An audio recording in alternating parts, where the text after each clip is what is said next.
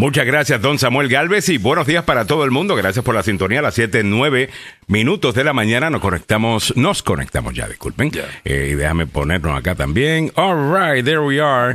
Eh, ahí está Milagros Meléndez. Déjame yo irme acá, Samuel allá, Mili aquí. All right. Eh, para los que nos están escuchando, pues estamos cambiando las imágenes acá en el, en el estudio. Bueno, buenos días, muchachos. ¿Cómo amanecieron? Feliz jueves. Buenos días, Alejandro. Bien, gracias a Dios, un día más de vida. Hay que agradecer por ello. Y contenta, ¿no? Eh, en unos momentitos, como en tres horas, parto para Houston y me voy al calorcito de Houston. Al calorcito de Houston. ¿Qué, vas a, hacer en Houston? ¿Personal ah. o profesional? Eh, personal, se casa mi prima. Se casa mi ah, prima. O sea que, va, a haber, va a haber pachanga. bailongo desde bien anoche. bastante. Eh, me dicen, ya me dieron el, disclaimer. Me dijeron, bueno, esta noche hay despedida de soltera. Entonces, eh, para mañana, bueno, si, si acaso escuchan a mañana a, Mili un poquito cansado tal cosa, pues ya saben que estaba eh, esta noche una despedida de soltera. Pero las despedidas de soltera de ustedes son más como que tranquilitas, ¿no? Sí, bueno, mira, es una despedida de soltera sin, sin la novia, ¿no? Porque te dije, viene un, tengo mi prima que es, mm. eh, que es puertorriqueña y su hermano es cantante. Entonces mm. va a cantar en un, en un, restaurante y entonces como despedida de solteras, ahí vienen familia de, de Perú, de Miami, de, de Virginia, entonces estamos aprovechando para mm. hacer esa fiestecita. Fiestecita, o sea que no, no, hay, no, hay, strippers, no hay nada de ese tipo de cosas. Claro, claro está Mili haría algo así. Eh, eso lo sabemos. Así que una, ella dice, bueno, hoy de fiesta, pero regresa a la casa como a las nueve y media de la noche. O sea, eh, siete y once minutos de la mañana. Es una, un corito sano, como decimos en Puerto Rico. Pero bueno, vamos a comenzar, muchachos. Tenemos mucho que discutir en la mañana de hoy. Felicidades a todos los que están haciendo la línea o van a hacer la línea en el día de hoy para ir a votar temprano. Ya lo puedes hacer en el estado de Maryland, eh, participa, los que ya están votando por correo, los que ya están votando... Eh, es por correo, puedes dejar la papeleta también en los buzones y puedes presentarte, ¿no? Eh, y de manera presencial simplemente hacer tu voto de la manera tradicional. Ahí me gusta así. Sí, así. Aunque lo hago par de, sin que haya un par de tipos vestidos con traje raro eh, observando lo que pasa en las buzones de votación, como ocurre ya, hay un par de desgraciados en Arizona queriendo intimidar a la gente. Eh, eso no lo vamos a ver aquí en Maryland, definitivamente. No, definitivamente. que por Dios no aparezcan porque salen a patadas y yo sería uno de los que me apuntaría para sacarlo de ahí. pero, pero ustedes que viven en Maryland, este, ay Samuel, qué, lindo es. No, eh, si tenés el chance de votar en una actividad democrática. No importa si vos sos demócrata, republicano o lo que sea, eh, que no haya nadie ahí tratando de intimidarte, porque eso es en contra de la democracia. Y lo que se está haciendo en el sur del país, aparte de ponerle un montón de trabas a la gente, precisamente es poner a un par de brutos. Eh, con eh, cámaras y, viendo los buzones. bueno, como a nosotros nos interesa que la gente esté bien informada. Y, sepa lo que está sucediendo y no necesariamente solamente escuchar narrativas. Eh, es importante entender que los estados donde dijeron que el mundo se iba a caer por las nuevas leyes se han roto récords de participación. ¿Ok? Eh, una cosa, no, podemos decir que le están diciendo a la gente que no, que, se le están haciendo más difícil a la gente votar y al mismo tiempo ver resultados de más, mucha más gente eh, votando. Yo creo que si acaso fue lo que intentaron hacer, lo más seguro que fue lo que intentaron hacer, por, les salió el tiro por la culata. Porque la realidad del caso que tanto en Florida como en Georgia estamos viendo un incremento eh, masivo. Eh, en, cuanto a los votantes. A lo que se refiere Samuel, que definitivamente es preocupante lo que estamos viendo en Arizona, en donde una de las candidatas allá pues se niega a, creer de que Donald Trump haya perdido esa elección. Y hay un sinnúmero de personas allá que ahora se han dado de vestirse así, de, ¿cómo se llama? Con, estos outfits de tácticos. sí, traje de fatiga.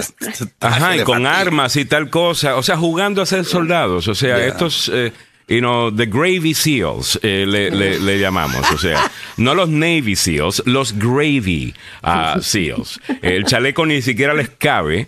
Eh, porque no están en forma para formar parte ni, ni del ejército, ni de la Guardia Nacional, ni de la policía, señoras y señores. Y estos se vienen y se visten y ponen armas y se sienten más machos.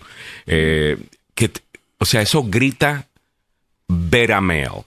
eh, e, e, eso grita inseguridad, grita, eh, o sea, todo tipo de, de, qué sé yo, todo lo contrario a lo que ellos quieren proyectar, que es ser fuertes, hombres, machos alfa, de pelo en pecho.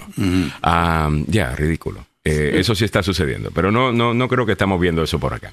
Óigame, Greg, eh, saludos para Dendry Aguilar, que dice, Good morning desde Silver Spring. Hoy salimos a votar en Maryland. Muy, bien, Dendry. Edwin López dice, mm. Ale, saliste o amaneciste centrista en el día de hoy, ya lo sabes.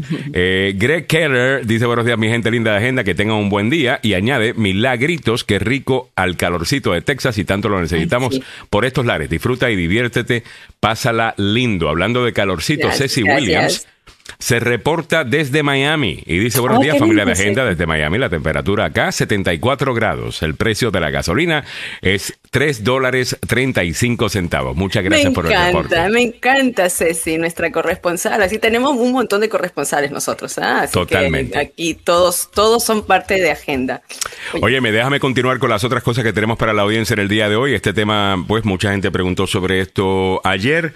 El Washington Post tiene un muy buen artículo en el día de hoy que nos ayuda a entender qué está pasando con esto. Inmigrantes con TPS en riesgo de perder permisos de trabajo en los Estados Unidos. El reportaje del Washington Post habla específicamente de los eh, salvadoreños, de los hondureños y también de otros grupos que se beneficiaron de este programa y de cómo es que funciona todo esto y cuáles son las negociaciones internas que se están dando en este momento con el Departamento de Seguridad Nacional y específicamente quién lo dirige Alejandro Mayorkas.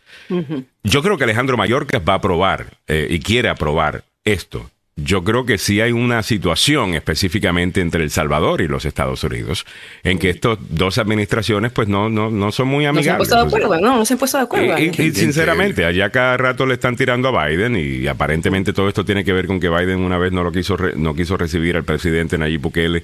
Yo no sé si eso es cierto o no, pero al final del día de que no se llevan, no se llevan.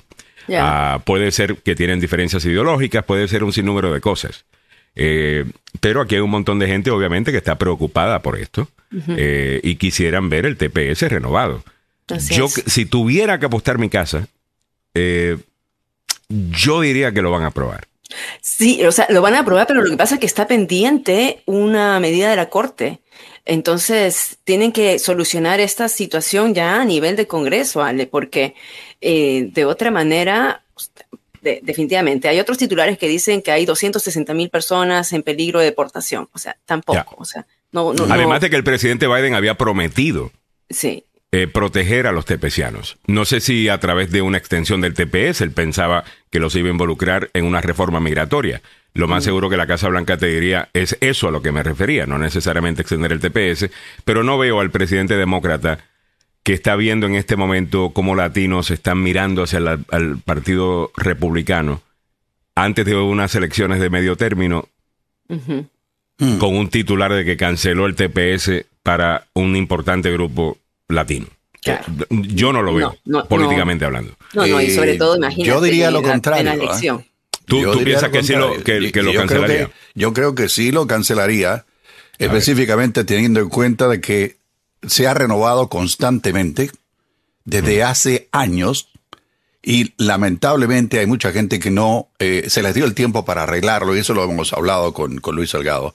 El tiempo suficiente para buscar alguna alternativa para solucionar su problema migratorio, o sea que eh, su hijo ya cumplió 21 años, que tiene un jefe que es, eh, eh, que le digo, buena gente y que te va a ofrecer una oferta de empleo en tiempos donde tenemos una, un desempleo bajísimo y hace falta mano de obra, etcétera, etcétera. Hay varios elementos que podían argumentar los republicanos relacionados con esto que dicen, han tenido más de 20 años para solucionar el problema migratorio y ya es tiempo de que esto se acabe. Y si los republicanos estuvieran en el poder, oh, eh, yo diría uh. que tu análisis está perfecto, eh, porque es un argumento republicano. Número uno es temporary protected status. La primera palabra es temporary. Eh, temporal. Ese es el argumento que vienen haciendo, el argumento que hacía Donald Trump. Por eso te digo, yo no sé si a sabiendas de que los republicanos seguramente van a ganar la Cámara de Representantes y y posiblemente el Senado en estas próximas elecciones, si mm. Biden está dispuesto a hacerle eso a, un grupo tan importante latino. No, yo no, no lo veo, pero vamos a ver. Eh, veremos a ver. Sí, bueno, hay una, Mallorca podría asignar, o sea, podría dar una nueva designación de TPS y eso como que lo liberaría, ¿no? Y podría oh. otra vez eh, como que empezar de nuevo, pero como yo, yo estoy de acuerdo contigo, Alejandro, o sea, en, pleno, en pleno año electoral y todavía se nos viene el 2024. a sabiendo de que no pasaron la reforma migratoria que, que, habían prometido. O sea, no sé, como que no le funciona. Un republicano lo veo haciéndolo porque esa es su ideología. Ellos dicen, y nos vienen diciendo que es así que, van a hacer las cosas anyway. Ah, yo entiendo, pero no, no veo al presidente Biden haciendo eso. Espero no equivocarme porque sí hay mucha gente que está preocupada por esto. ¿Hay algo que deba hacer la administración de Bukele para ayudar que esto se da más rápido? Le hago la pregunta a la audiencia y le hago la pregunta específicamente a los que lo apoyan. Eh, que son muchos, entiendo. Eh, déjenos saber en los comentarios vía eh, Facebook, vía YouTube, vía Twitter. También nos puedes escuchar vía www.lasnoticiasdmv.com. Es ahí donde, oye, no veo a la muchacha de la emisora conectada a cielo. ella, ella recibió. Sí, sí, ok, checate ahí, Samuel, si, si no, no, la veo, no la veo conectada por acá. Eh, dice Dendry Aguilar, nuestro presidente Biden no tiene tiempo para jugar con la carta de TPS. Él tiene suficientes problemas con el rollo en la frontera. David Bermúdez eh, dice, buenos días señores o señoras, buenos días, una desgracia con estos políticos. La verdad que sí han sido muchos años, pero casi que todas las puertas que para hacerse residente hay mucha burocracia. ¿Ustedes creen que si se da un chance a toda esa gente de hacerse residente fácilmente, no lo harían? Por favor. Estoy de acuerdo eh, contigo. definitivamente que hay mucha democracia. Eh, hay Aquí hay algo importante, Alejandro, que hay que denotar. O sea, este es, una, e, este es un litigio que se originó durante la época de Trump. Cuando mm. Trump uh, negó el TPS, eh, erradicó el TPS, el DACA, entonces ACLU, ¿no? ACLU, la, que es la, una asociación civil, de, de protección de, los derechos civiles, ¿no? de libertades civiles, pone una demanda, pero en el 2018. O sea, entra la demanda durante el gobierno de, Trump. Y ya cuando asume Biden, por supuesto, e, es, la demanda está en contra del gobierno, no importa el presidente que sea. Entonces, Biden lo que hizo fue designar nuevamente eh, redesignar nuevamente TPS, dando otra extensión, dando otra, otro, otra fecha límite, porque de otra manera las personas que tenían TPS, me acuerdo que amigos hondureños ya estaban pensando en, ir a vivir a, Canadá, a buscar una solución. Mucha gente, mucha gente está mirando hacia Canadá. Y la realidad del caso es que, mira, eh, y hay otra razón por la cual yo no creo que van a cancelar esto. La, usted, eh, a los políticos les encanta decir, bueno, lo que pasa es que TPS dice Temporary Protected Status. Eh, eso es un buen argumento si lo estás mirando por encimita. La realidad del caso es que si tú llevas ya prorrogando el TPS por más de 20 años, que es lo que se viene haciendo, esas personas han hecho su vida aquí en los Estados Unidos. ¿Tú quieres que todas esas casas que se compraron las personas que tienen un TPS las tengan que vender inmediatamente?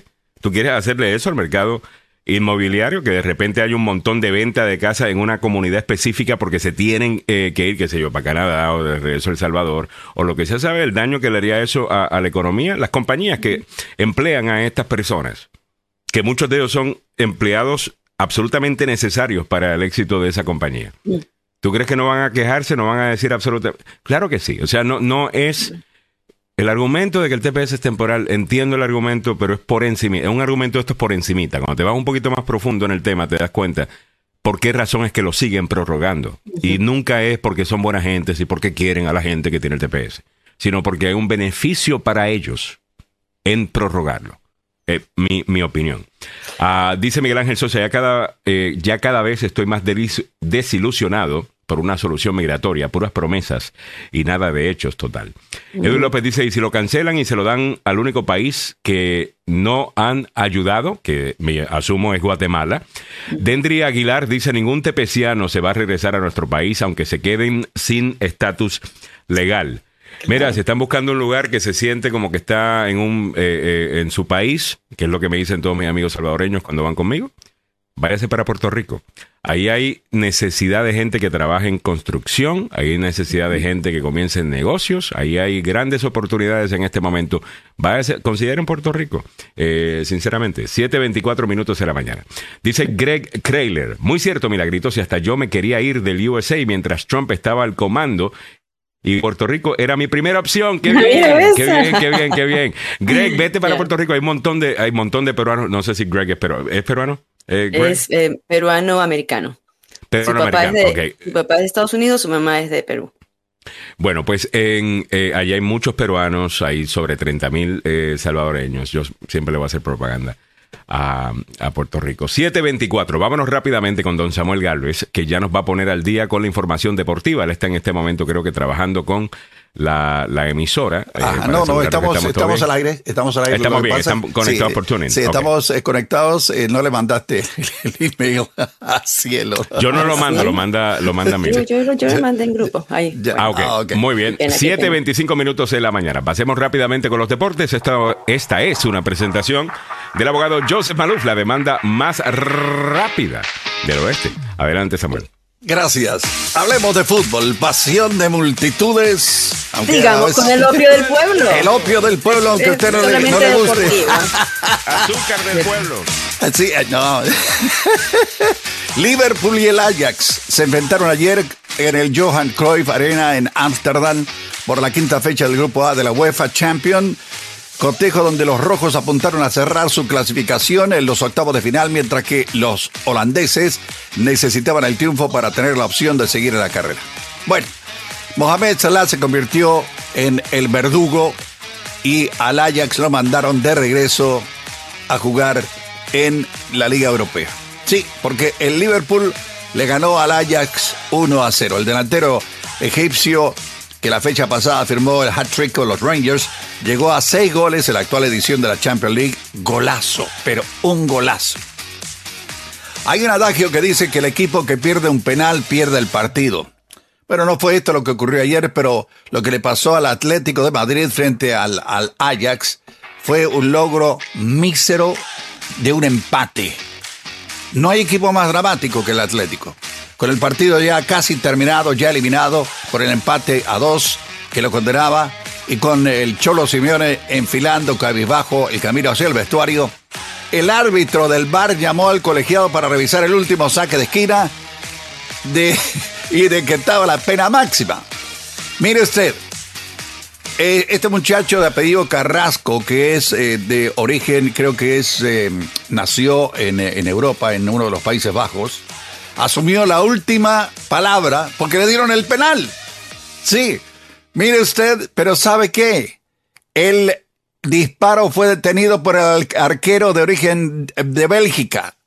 Lo detiene, se le va de las manos, sale hacia el aire, sale uno, ¡pum! le pega el cabezazo y le pega el travesaño. Le pega el travesaño y ahí se acabó la historia. Mire lo que son las cosas. Lo tenían todo para llevarse la, victoria y justo, justo, justo, eh, pues ni modo, así quedó. El Atlético de Simeone, que partía como favorito, no le fue bien. Obligado a ganar por la victoria de Leoporto en Brujas, tuvo que gestionar el Atlético los dos goles que le dieron eh, el Leverkusen.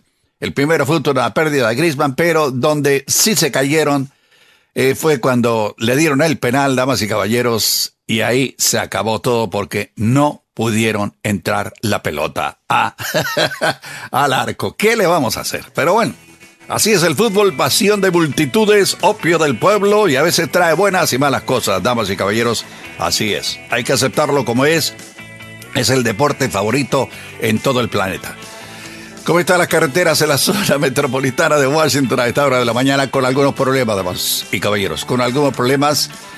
Eh, se está despejando, ya apagaron el fuego en un vehículo que se estaba incendiando en la parte interna del Beltway a la altura de la New Hampshire. Pero hay un camión con problemas mecánicos en la 695 en el Southeast Freeway, viajando este cerca de South Capitol Street. En la ruta 1 eh, viajando hacia eh, Cherry Hill Road, proceda con precaución. Ahí hubo otro accidente. Hay problemas en la 95 a la altura de la 17. Hay un accidente reportado, esto fue temprano en la mañana, todavía quedan remanentes del mismo.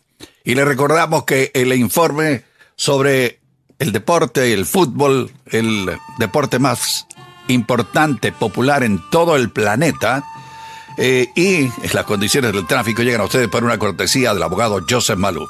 El abogado Joseph Maluf, con licencia para trabajar en Washington, Maryland y Virginia, y dos oficinas para su servicio. Una en Gettysburg y la otra en Fairfax. Recuerde, ¿sabe qué? Usted está propensa o propenso, porque digo aquí hombres y mujeres, a estar envuelto en un accidente cada cuatro años. No lo digo yo, lo dice la AAA, la Asociación de Automovilistas de América, que tiene una data increíble. Cada cuatro años. Antes era uh, de vez en cuando. Ahora no. Cuando le ocurra esto, primero vaya al hospital y después dele una llamada al abogado Joseph Malou al 301-947-8998. Repito, 301-947-8998. El abogado Joseph Malouf la demanda, la demanda más rápida del oeste. Alrighty, vamos por encima a las 7:30 minutos de la mañana. Vamos a chequear los precios de la gasolina. Mantente ahí, es lo que viene próximo aquí en la agenda. Además, te vas a enterar de lo que le están llamando el desafío Kia, que mm. algunos dicen podría ser responsable de un accidente mortal eh, vinculado a esta tendencia viral, el desafío Kia. Eh, ¿Qué es esta? Bueno, alguna estupidez, obviamente. Eh, pero te vamos a contar qué es. Mantén la sintonía. Esto presentado por el abogado eh, Carlos Salvador, Carlos Salvador. de la gasolina, que es lo que viene a continuación. Ser acusado en un crimen puede tener consecuencias graves sobre su estatus migratorio. Yo soy el abogado Carlos Salvador y sé cómo ganar en corte. No se declara culpable antes de hablar conmigo. 301-933-1814. Vámonos a los precios gasolina o 27 de octubre a nivel nacional. Estamos igual que ayer, 3 dólares 76 centavos en DC, 3 dólares 80 bajo un centavo, bajo un centavo de igual manera en Maryland, 3 dólares 66 es lo que estás pagando ahora. Y en Virginia, igual que ayer, 3 dólares 50 centavos. En California ha bajado bastante, 5 dólares 64, pero sigue oh, estando, mira, sobre 2 dólares de lo que estamos pagando acá. Eh, increíble eh, lo cara que es la cosa por allá. Pero bueno, ahí está, los precios de la gasolina. Déjame ponerte al día con otras cosas que debes saber en el día de hoy. Eh, en breve vamos a hacer una pregunta y es si el caucus hispano congresional se debe llamar el caucus hispano congresional o si se debe llamar el caucus demócrata hispano congresional debido a que le han negado la entrada a una republicana que se llama Mayra Flores, Mm. que sinceramente, en mi opinión, puede decir que es más hispana que muchos de los que sirven actualmente ahí debido a que ella nació en México y es un inmigrante encima y es la primera en servir en el Congreso de los Estados Unidos como congresista habiendo nacido después de haber nacido en México. Eh, eso yo entiendo mm. que solamente se celebra cuando es un demócrata, pero si vamos a ser justos, creo que esto también hay que celebrarlo si es un republicano. Y si el caucus se va a llamar el caucus hispano congresional, bueno, pues, ¿cuál, ¿qué es lo que te califica? Ser congresista y ser hispano. Caucus hispano congresional. ¿Ves? Yo no puedo ir a ser parte del caucus hispano congresional. Yo no soy congresista. Yo puedo decir, bueno, soy hispano, pero no soy congresista. Mm. Ella es congresista y es hispana. ¿Por qué no puede ser parte del caucus hispano congresional? Interesante ahí. Eh, vamos a comentarlo en breve, mantenga la sintonía. Y esto no es cosa de defender a republicanos o defender demócratas. Es, a mí no me gusta como un partido ha querido colonizarnos mm. y decir nosotros somos de ellos. Y si tú no eres demócrata, entonces no eres latino. Eh, a mí eso no me gusta. Ah, lo vamos a estar comentando. Pero déjame ponerte al día con otras cosas que debes saber. Mark Meadows, que es el ex jefe de gabinete de la Casa Blanca, Samuel, parece que lo están forzando, va a tener que ir a testificar en el caso de Georgia. Esto es, otro, esto es otro caso, el de, el de, Georgia. ¿Se recuerda la llamada telefónica de Trump? Óyeme, encuéntrame estos votos que estoy buscando, tal cosa. Eh, obviamente cometiendo fraude, Trump como siempre. Eh, Mark Meadows, eh, el senador eh, ¿cómo es que se llama? Lindsey Graham se ha ah. salvado de tener que ir a testificar gracias a su amigo Clarence Thomas de la Corte Suprema, por lo menos por ahora. Pero a Mark Meadows no necesariamente. Mark Meadows va a tener que ir a testificar y aparentemente dice que lo, que, lo va a hacer. Eh, vamos a ver. No, sé hasta dónde. Tengo la leve impresión de que no, le, va a decir que no a la orden. Eh, mm. va a buscar cualquier, ¿qué te digo? cualquier truco legal para, para no hacerlo. Así que, uh, ¿qué te digo? Lo, lo, que está pasando con Georgia es increíble. Eh, la fiscal del distrito de Fulton, Fanny Willis, comenzó a, abrir una investigación hace rato, mm. no solo de la llamada de, de Meadows, sino también, ¿te acuerdas de los, los el pedido que le hizo Trump? Claro, de eso mismo. es lo mismo. Sí, es lo mismo. Es, lo mismo. Es las, que le pidió 11 mil votos tanto más uno para que pudiera eh, ganar eh, allí en Georgia. O sea, qué, increíble. O sea, dame los votos que yo necesito. Tú sabes que lo que necesito es un poquito más. Eh, ya. You know, um, esto es increíble. Y, que sea esta la gente que están hablando de que le robaron la elección, cuando toda la evidencia muestra que eran ellos los que se la estaban queriendo robar pues me parece increíble, pero no me sorprende. O sea, es lo que hemos visto. Eh, no, pues. entonces va a tener que testificar. Esa es una noticia. Nos vamos caminando para adelante con las otras cosas que debe saber en la mañana de hoy, incluyendo esto. Ya hablamos lo del, lo del TPS. Eh, hay un muy buen artículo sobre esto en el Washington Post del día de hoy que dice inmigrantes con TPS están en riesgo de perder permisos de trabajo. El artículo cuenta la conversación, las conversaciones internas que se están dando entre representantes de los tepecianos y la administración Biden específicamente con el eh, secretario de Seguridad Nacional, Alejandro Mayorkas. Si me preguntas a mí si tengo que apostar mi casa, yo creo que lo van a extender, pero entiendo que mucha gente está preocupada por esto. Óigame, una segunda mujer acusa a Herschel Walker de presionarla para que abortara. Una mujer que no se identificó el miércoles, aunque creo que ya la han identificado y ya dio incluso una entrevista. Ah, eh, no fue ella, sino la, la, eh, la, señora esta. Pero la entrevista que yo escuché dice: Yo soy republicana, yo voté ah, por Trump dos veces. Tenés razón, sí, tenés razón. Yo, voté por Trump dos veces. No es que yo esté en contra de los republicanos, es que estoy en contra de Herschel Walker. Eh, entonces ella, bueno, hace el caso de que él también le pidió a que ella cometiera un aborto después de pues, haberla embarazado. Mm y que esto sucedió. Yo lo había grabado esto.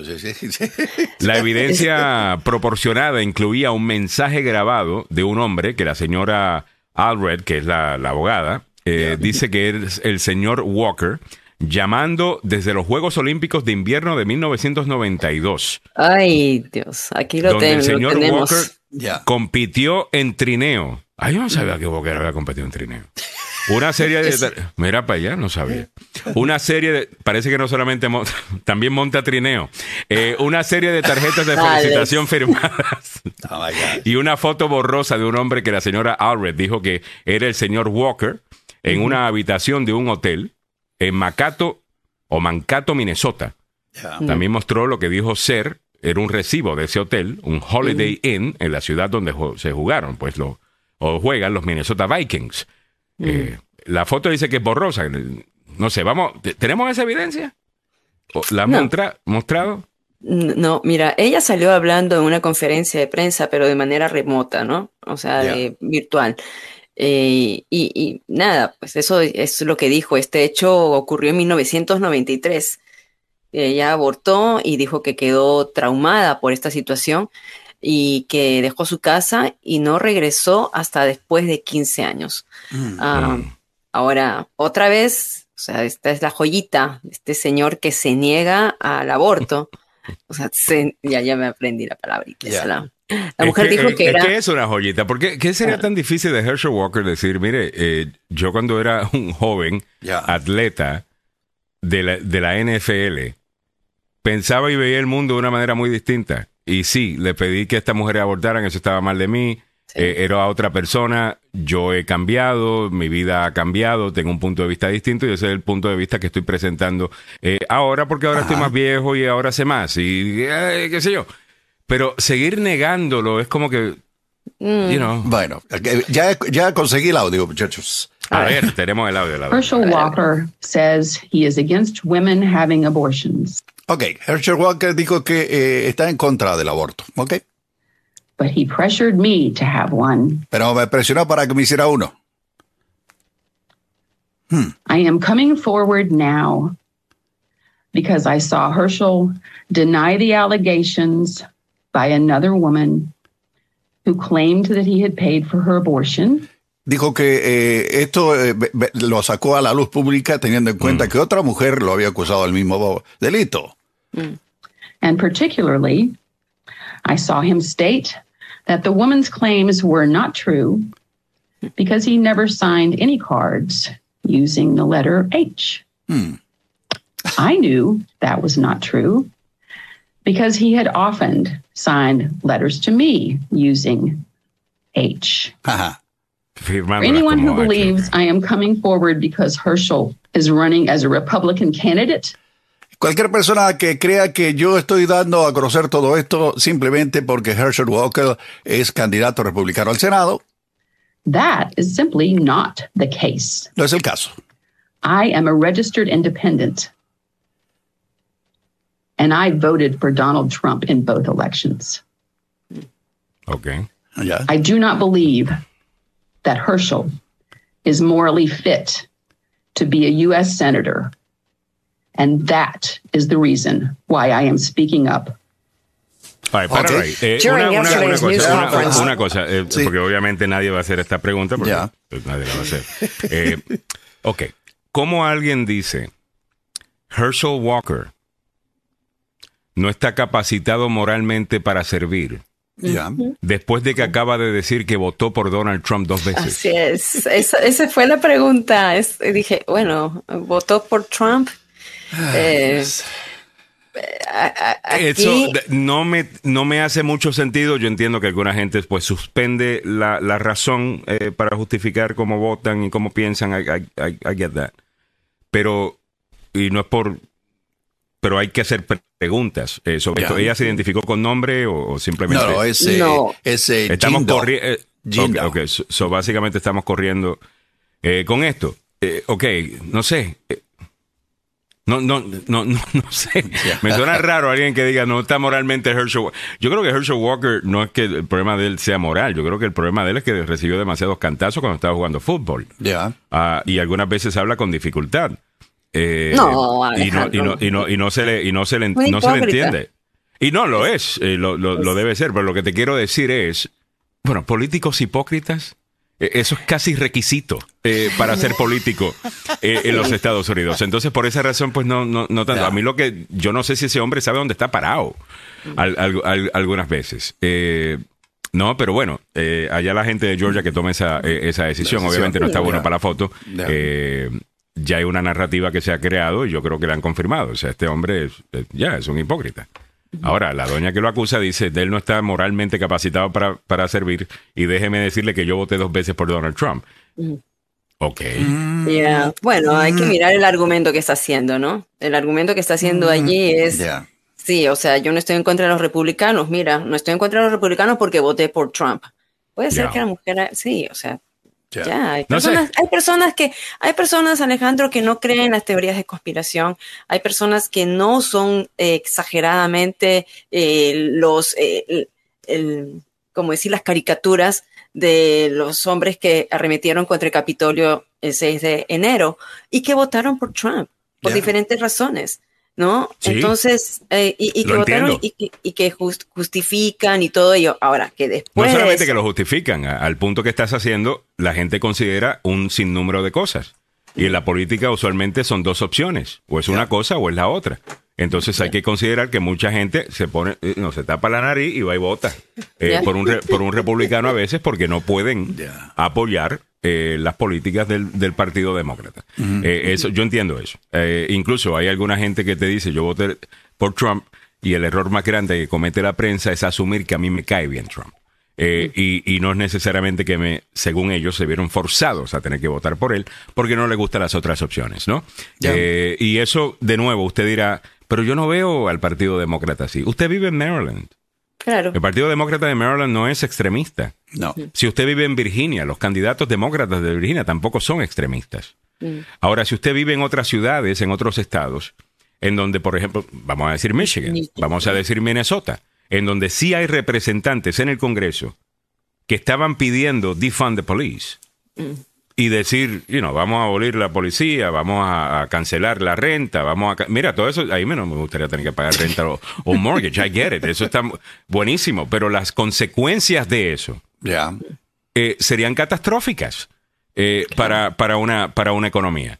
Y la realidad del caso es que gente en esos estados, pues a lo mejor lo ven de otra manera porque el mensaje que están escuchando de lo, del, del, partido entero en ese estado quizás sea distinto a lo que nosotros acá estamos acostumbrados. Tú me dices a mí de los demócratas de Maryland, para mí no son extremistas. Yo no, yo no mm. conozco a nadie que esté aquí buscando defund the police. Bueno, En, en, Baltimore hay algunos extremistas, pero... Sí, pero tuvieron, imagínate, tienen un, una, un gobernador republicano elegido dos veces, entonces Eso, te, da, te, da a ver, deja saber que son más centristas los demócratas de Maryland, de la misma manera que son más centristas los demócratas de Virginia, eh, que era un estado rojo y se ha ido convirtiendo en un estado eh, morado, ¿no? Eh, púrpura. a lo mejor nosotros no vemos ese extremismo acá, pero no, no, no juzguen a esas personas que están en otros estados donde sí están viendo el extremismo de alguna de las políticas del partido del Partido Demócrata, como por ejemplo Pensilvania en este momento. Aquí no hay, yo no conozco ningún fiscal, a lo mejor el abogado Carlos Salvador me puede corregir, pero de Maryland, que esté con la idea esta de que, bueno, para ser más bueno, quizás en Baltimore, Baltimore siendo la excepción, mm. que lo que tenemos que hacer es no meter más gente presa de color para bajar los números de gente de color que está presa. Bueno, eh, lo que deberíamos hacer, sinceramente, es meter gente presa que están cometiendo crímenes. y, proteger a todo el mundo, porque muchas veces en una comunidad de minoría, quien está cometiendo el crimen es otra minoría, pero en contra de la minoría que vive en ese, eh, en, ese barrio. Eso tienes que defenderlos a ellos también. Y en Filadelfia tienes a un fiscal como estos que tiene esa teoría súper izquierdista de cómo manejar el, sistema judicial, o, más bien el sistema criminal de la ciudad de Filadelfia, y ha visto el crimen dispararse eh, allí. Y por esa razón es que el doctor Oz está queriendo utilizar eso a su favor. ¿Ves? Nosotros quizás no lo no, escuchamos, no notamos eso porque acá no tenemos ese tipo de demócrata. Pero en los lugares donde sí los hay, asustan. Eh, es, la, es la realidad. Eh, Lenca Mendoza dice, Alejandro, entiendo tu punto, pero aquí no se debe desviar el motivo de la acusación. No se trata de por quién votó la mujer, se trata de la situación por la que ella...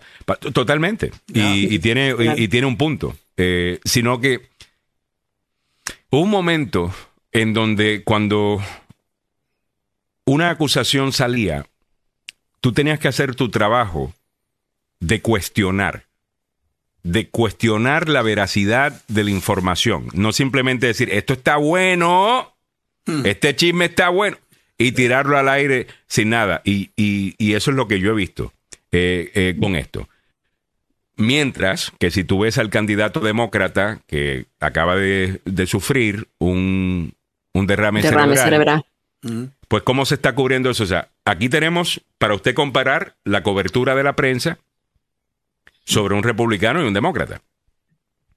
Con el republicano, Herschel Walker, antes de que salieran las mujeres, ¿Cuál era la acusación? Este hombre no puede ni hablar, este hombre le, pegaron en la cabeza demasiado, es imposible que pueda llegar, o sea, lo trataban de esa manera. ¿Qué han hecho con Fetterman en Pensilvania? Explicar, dar contexto, sufrió de un eh, eh, derrame cerebral, ¿Qué es lo correcto, ¿Qué es lo que se debe hacer. Yo lo único que pido es que lo hagan con los dos, para que la gente tenga la opción de poder decidir cómo quieren votar y no estar poniendo tu dedo en la pesa. No, no, no. El, el, caso de Walker, eh, inclusive después de escuchar lo que dio a conocer eh, la abogada esta y la Jan Doe, inclusive allí Walker apareció ayer diciendo que no. claro, le están negando todo. O sea, todo lo están negando, mano. Es allí donde y eso, y eso él debería simplemente admitir lo que es y decir, mire, cambié de posición en cuanto, al tema, en cuanto al tema del aborto. Eh, sí, pero se, recuerdan ustedes de un, un, representante que estaba en contra de los homosexuales, en contra del matrimonio entre, la misma, entre el mismo sexo, y que era bien vehemente en contra de, estas, de esta legislación, y luego lo encontraron con que él tenía su pareja homosexual. Eso es lo mismo que ocurre con esta gente, ¿no? O sea, en contra del aborto, y en contra del aborto cuando él está saliendo a la lista.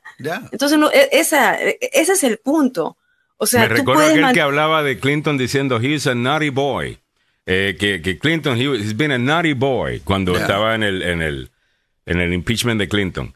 A ese lo agarraron y lo arrestaron, creo, que pidiendo favores sexuales en un baño en un aeropuerto. ¿Se recuerdan de eso? Esto pasó hace como 10 años. Ya, no, no me eh, acuerdo. Que se tuvo que retirar. Eh, y, y, después buscaron los audios de, que si Naughty Boy, que si esto y si lo otro, y empezaron a decir, espérate, hold on a second. A lo mejor este acá eh, hace rato ya nos estaba diciendo eh, que tiraba para allá. Eh, pero bueno, Lenca Mendoza nos añade, como tú lo mencionaste, muchos políticos son unos hipócritas, doble moral. Últimamente vamos enterándonos o desenmascarando quiénes son, tienes toda la razón. Así es. ¿y, qué, ¿Y qué si de veras, y, y qué si de veras no le pidió, y qué si de veras no le pidió abortar? Esa, esa, pregunta no se va a hacer, eh, Luis, y, creo que Luis está entendiendo lo que estoy yo queriendo decir. Esa pregunta no se, e, ese ángulo no se va a investigar porque en el momento que tú lo investigas o incluso haces la pregunta, te sale una mara, una turba de, redes sociales diciendo que, que, tú estás en contra de, esto, que estás a favor de esta cosa. No se pueden hacer esas preguntas. No, pero es muy fácil, o sea, como que si no le pidió abortar, entonces él tiene ahí un caso de demanda, ¿no? De demanda de difamación. Él es una persona pública. Eh, ¿Es una persona pública demandar específicamente un político? O, sea. Sí, pero una persona pública que es, este, esta, esta acusación le daña, le dañaría el correr a, una, a un puesto, le daña, eh, o sea, lo que siempre hemos escuchado hablar de los abogados. Mira todas las veces que Donald Trump ha amenazado con que va a demandar a la gente que ha dicho cosas de él. Y no ha podido hacer absolutamente nada. E, es, es, es, simple bla, bla, bla. Y no va a poder. O sea, que quede claro. Lo, yo, si me pregunta a mí, Alejandro, tienes que apostar tu casa. O sea, tengo una pistola, me estaba apuntando, tengo que apostar mi casa eh, en tener la, la, respuesta correcta a esta pregunta. ¿Él le pidió que abortara a esa mujer o no? Yo diría que sí. Sí, claro. Yo diría que sí, porque ya sabemos que se lo ha hecho en el pasado pues yo diría que sí. Pero el punto de Luis es, la prensa debería hacer su trabajo de, de tratar de confirmar esto y no simplemente inmediatamente llevarlo y reportarlo como que es... Bueno, pero si tienes, una tienes una conferencia de prensa. Esto de acá es una conferencia de prensa que te están dando y tú estás reportando la conferencia de prensa. Tú estás, mm. Alejandro, o sea, estás reportando lo que están diciendo y en una conferencia de prensa, usualmente el reportero se levanta y hace preguntas, cuestiona y, pruebas, pruebas, estás probando el argumento a ver si tiene sentido. Eso no, se va, eso no, a ver si es o no verdad, pero eso no se puede hacer hoy día porque hacer una pregunta la gente asume que si estás haciendo una pregunta es que estás opinando. Las preguntas, las que estás opinando retóricamente, que es una pregunta retórica. Las preguntas algunas veces son, muchas veces debería ser así para entender mejor algo, no para hacer un punto, pero la gente asume que estás queriendo hacer un punto en el momento que haces una pregunta. Eh, y el trabajo de los reporteros es no es ser eh, no es, el, no ser portavoz, o sea, no, es el, portavoz. Tú, sabes, uno a veces hace las preguntas y te quedan mirando así como... Eh, desde la, de la prensa se ha convertido en algo muy serio y la gente comienza a dudar cuando eh, ¿qué te digo? Una, alguien de Fox dice algo o alguien de CBS, ABC o NBC dice, dice otra cosa. Mm. Entonces, cada uno tiene una bandera, hay que decirlo. Aquí no hay que andar con, eh, ¿qué te digo? Con, con tapadas. La gente de Fox, ah, la gente de Fox es gente ultraconservadora. La gente de ABC, CBS, NBC son medios liberales. No son todos mm. liberales, pero son medios liberales. Pero si entras a CNN y MSNBC, ellos son eminentemente liberales hasta los tuétanos. Entonces, eh, cuando la gente reporta, dice, ¿estarán diciendo o no la verdad acerca de A, B o C eh, tópico? ¿O será cierto que este señor le está preguntando a este político, pero tiene detrás un cuchillo para clavárselo? E, e, eso es lo que, lo que eh. pone en duda el trabajo de la prensa. Y lo que te quiero, y, es el punto que estoy queriendo hacer, de que, mire, usted como oyente, televidente, eh, como persona que está consumiendo eh, la noticia, usted tiene todo el derecho de llegar a una conclusión y decir, yo creo que él lo hizo. Eh, y yo no tengo nada más que preguntar, porque yo creo que él lo hizo. Y si usted es demócrata, pues está bien, no hay ningún problema. Ese es su derecho. el punto acá es si la prensa debe automáticamente, dependiendo del candidato, tomar lo que es y boom, y nunca cuestionar, nunca poner a prueba lo que se está diciendo. Y yo creo que eso le hace mucho daño a la prensa y es lo que precisamente utiliza gente como Donald Trump para poder ahora cualquier cosa que no le convenga decir, ah, ya usted sabe cómo ellos son. Ya. Ya usted sabe cómo ellos. Y no, si es de mí siempre piensan lo peor, si es de los otros le dan el beneficio de la duda. Y no debería ser así. Pero claro, en eh, este mismo artículo, por ejemplo, ahí ponen que antes... ok, nos vamos moviendo para adelante. Dame el, último punto, tenés la última palabra y nos movemos para adelante. No, antes de la conferencia de prensa, ya lo dijimos, antes de la conferencia de prensa, eh, Walker negó todo y dijo que esto era pura política, que terminen con esa tontería. Ya lo he dicho, dice, eh, todo esto es una mentira y no voy a aceptarlo. Ah, los demócratas harán y dirán todo lo que puedan para ganar este escaño. la típica, ¿no? Bueno, 7.54 minutos en la mañana. Eh, como les estaba diciendo otras cositas rapidito, nos quedamos, tienes toda la razón, eh, eh, Henry, nos quedamos estancados en, en, en, Walker, vamos caminando para adelante, porque hay un montón de otras cosas y después nos quedamos sin tiempo. déjame irme con, con, con esto. Declaran culpable al hombre que embistió eh, a, esta, a, cuántas personas fueron? Fueron por lo menos unas 48 personas terminaron heridas, unas 6 personas murieron. Ah, Pues este hombre ha sido encontrado o declarado culpable en Wisconsin, pero de homicidio intencional. Mm, en primer grado, ¿no? Ok. esto, esto de acá, eh, recordemos que fue el ataque en un desfile en noviembre, hay un ataque en, estaban en un desfile navideño y ahí irrumpe. Brooks se estrelló con su SUV contra una multitud en el desfile anual de Navidad de eh, Waukesha, Wisconsin, una comunidad que es muy unida a 20 millas al oeste de Milwaukee. El hombre de 40 años fue declarado culpable de todos los cargos de homicidio intencional y peligro imprudente, así como de seis cargos de atropello y fuga que causaron la muerte, dos cargos más de saltarse la fianza y un cargo de agresión eh, menor según los registros judiciales. El salto bajo fianza que se, refiere a cuando una persona intencionalmente, no cumple con los términos de fianza. Cada cargo de homicidio eh, conlleva una cadena perpetua obligatoria, mientras que cada uno de sus 61 cargos de imprudencia temeraria conlleva una sentencia máxima de 17 años y medio y de prisión. Ahora, estaba escuchando que el hombre había tenido un altercado con, con la novia y que arremetió ahí a diestra y siniestra. Bueno, nosotros vimos, ¿no? Nosotros vimos eh, qué era lo que había pasado, ¿no? Eh, durante la, y aquí en, en, el, en la nota dice, durante la lectura del sexto cargo de homicidio, Brooks se llevó las manos a la cabeza y permaneció en esa posición mientras el juez leía los veredictos de los otros 70 cargos. Ah, pues. eh, él se representó a sí mismo. Y esto es interesante, ¿ah? lo que provocó una serie de enfrentamientos entre él y la jueza de, que seguía el cargo que por su comportamiento disruptivo durante el juicio de tres semanas. Se quitó la camisa, le gritó al juez, en ocasiones se negó a responder por su propio nombre y acusó a los fiscales y a la propia jueza de ser diluidos con las pruebas. Y esto... Él había dicho que él estaba loco, ¿no? Y, trató de utilizar eso como defensa. de que Así es, ese eh, argumento, ¿no? Eh, exactamente. Ahora, estaba viendo, porque dice, lo encontraron culpable de homicidio voluntario.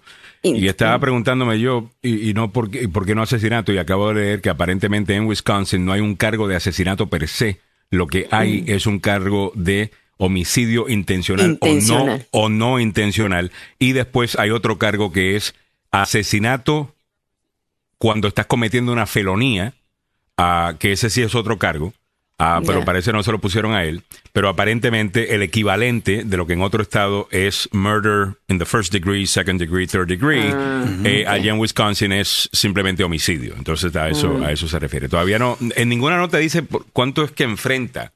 A, eh, en, la, en la cárcel, por lo menos no en la nota que tengo al, al frente, en otras que por cada cargo, dice, eh, según leí que según eh, el homicidio intencional conlleva una cadena perpetua.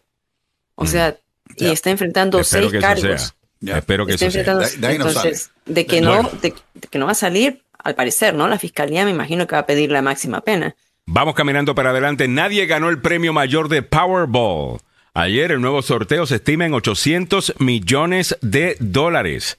Así que ya lo saben, los números sorteados fueron el 19, el 36, el 37, el 46, 56 y 24. Nosotros estamos aquí, ya sabes que no ganamos, y seguiremos jugando. Eh, esta, bueno, ¿cuándo es el próximo? El próximo sería ¿cuándo? Eh, mañana viernes. El viernes, ¿no? Creo que sería mañana viernes. viernes. hay que checar bien, no hay que El próximo sorteo, perdón, es el sábado. Ah, eh, es el sábado. La falta de un ganador refleja las grandes probabilidades de ganar el Gran Premio, que son de entre, escuchen esto, 292,2 millones. Millones. Ah. Porque esos son los chances eh, de ganar. Otra ah. noticia que estamos comentando en el día de hoy, el senador Bob Menéndez se enfrenta a otra investigación federal. El senador demócrata Bob Menéndez se enfrenta a una investigación federal, confirmó un asesor del demócrata de New Jersey a Político el miércoles. El senador tiene conocimiento de una investigación que se informó hoy. Sin embargo, no se conoce el alcance de la investigación, dijo el asesor de Menéndez, Michael Soliman, en respuesta a una consulta. Como siempre, en caso de que se realicen consultas oficiales, el senador está disponible para brindar cualquier asistencia que se le solicite a él o a su oficina. Creo que la traducción de consulta es, o sea, si piden que él testifique o que coopere con la investigación.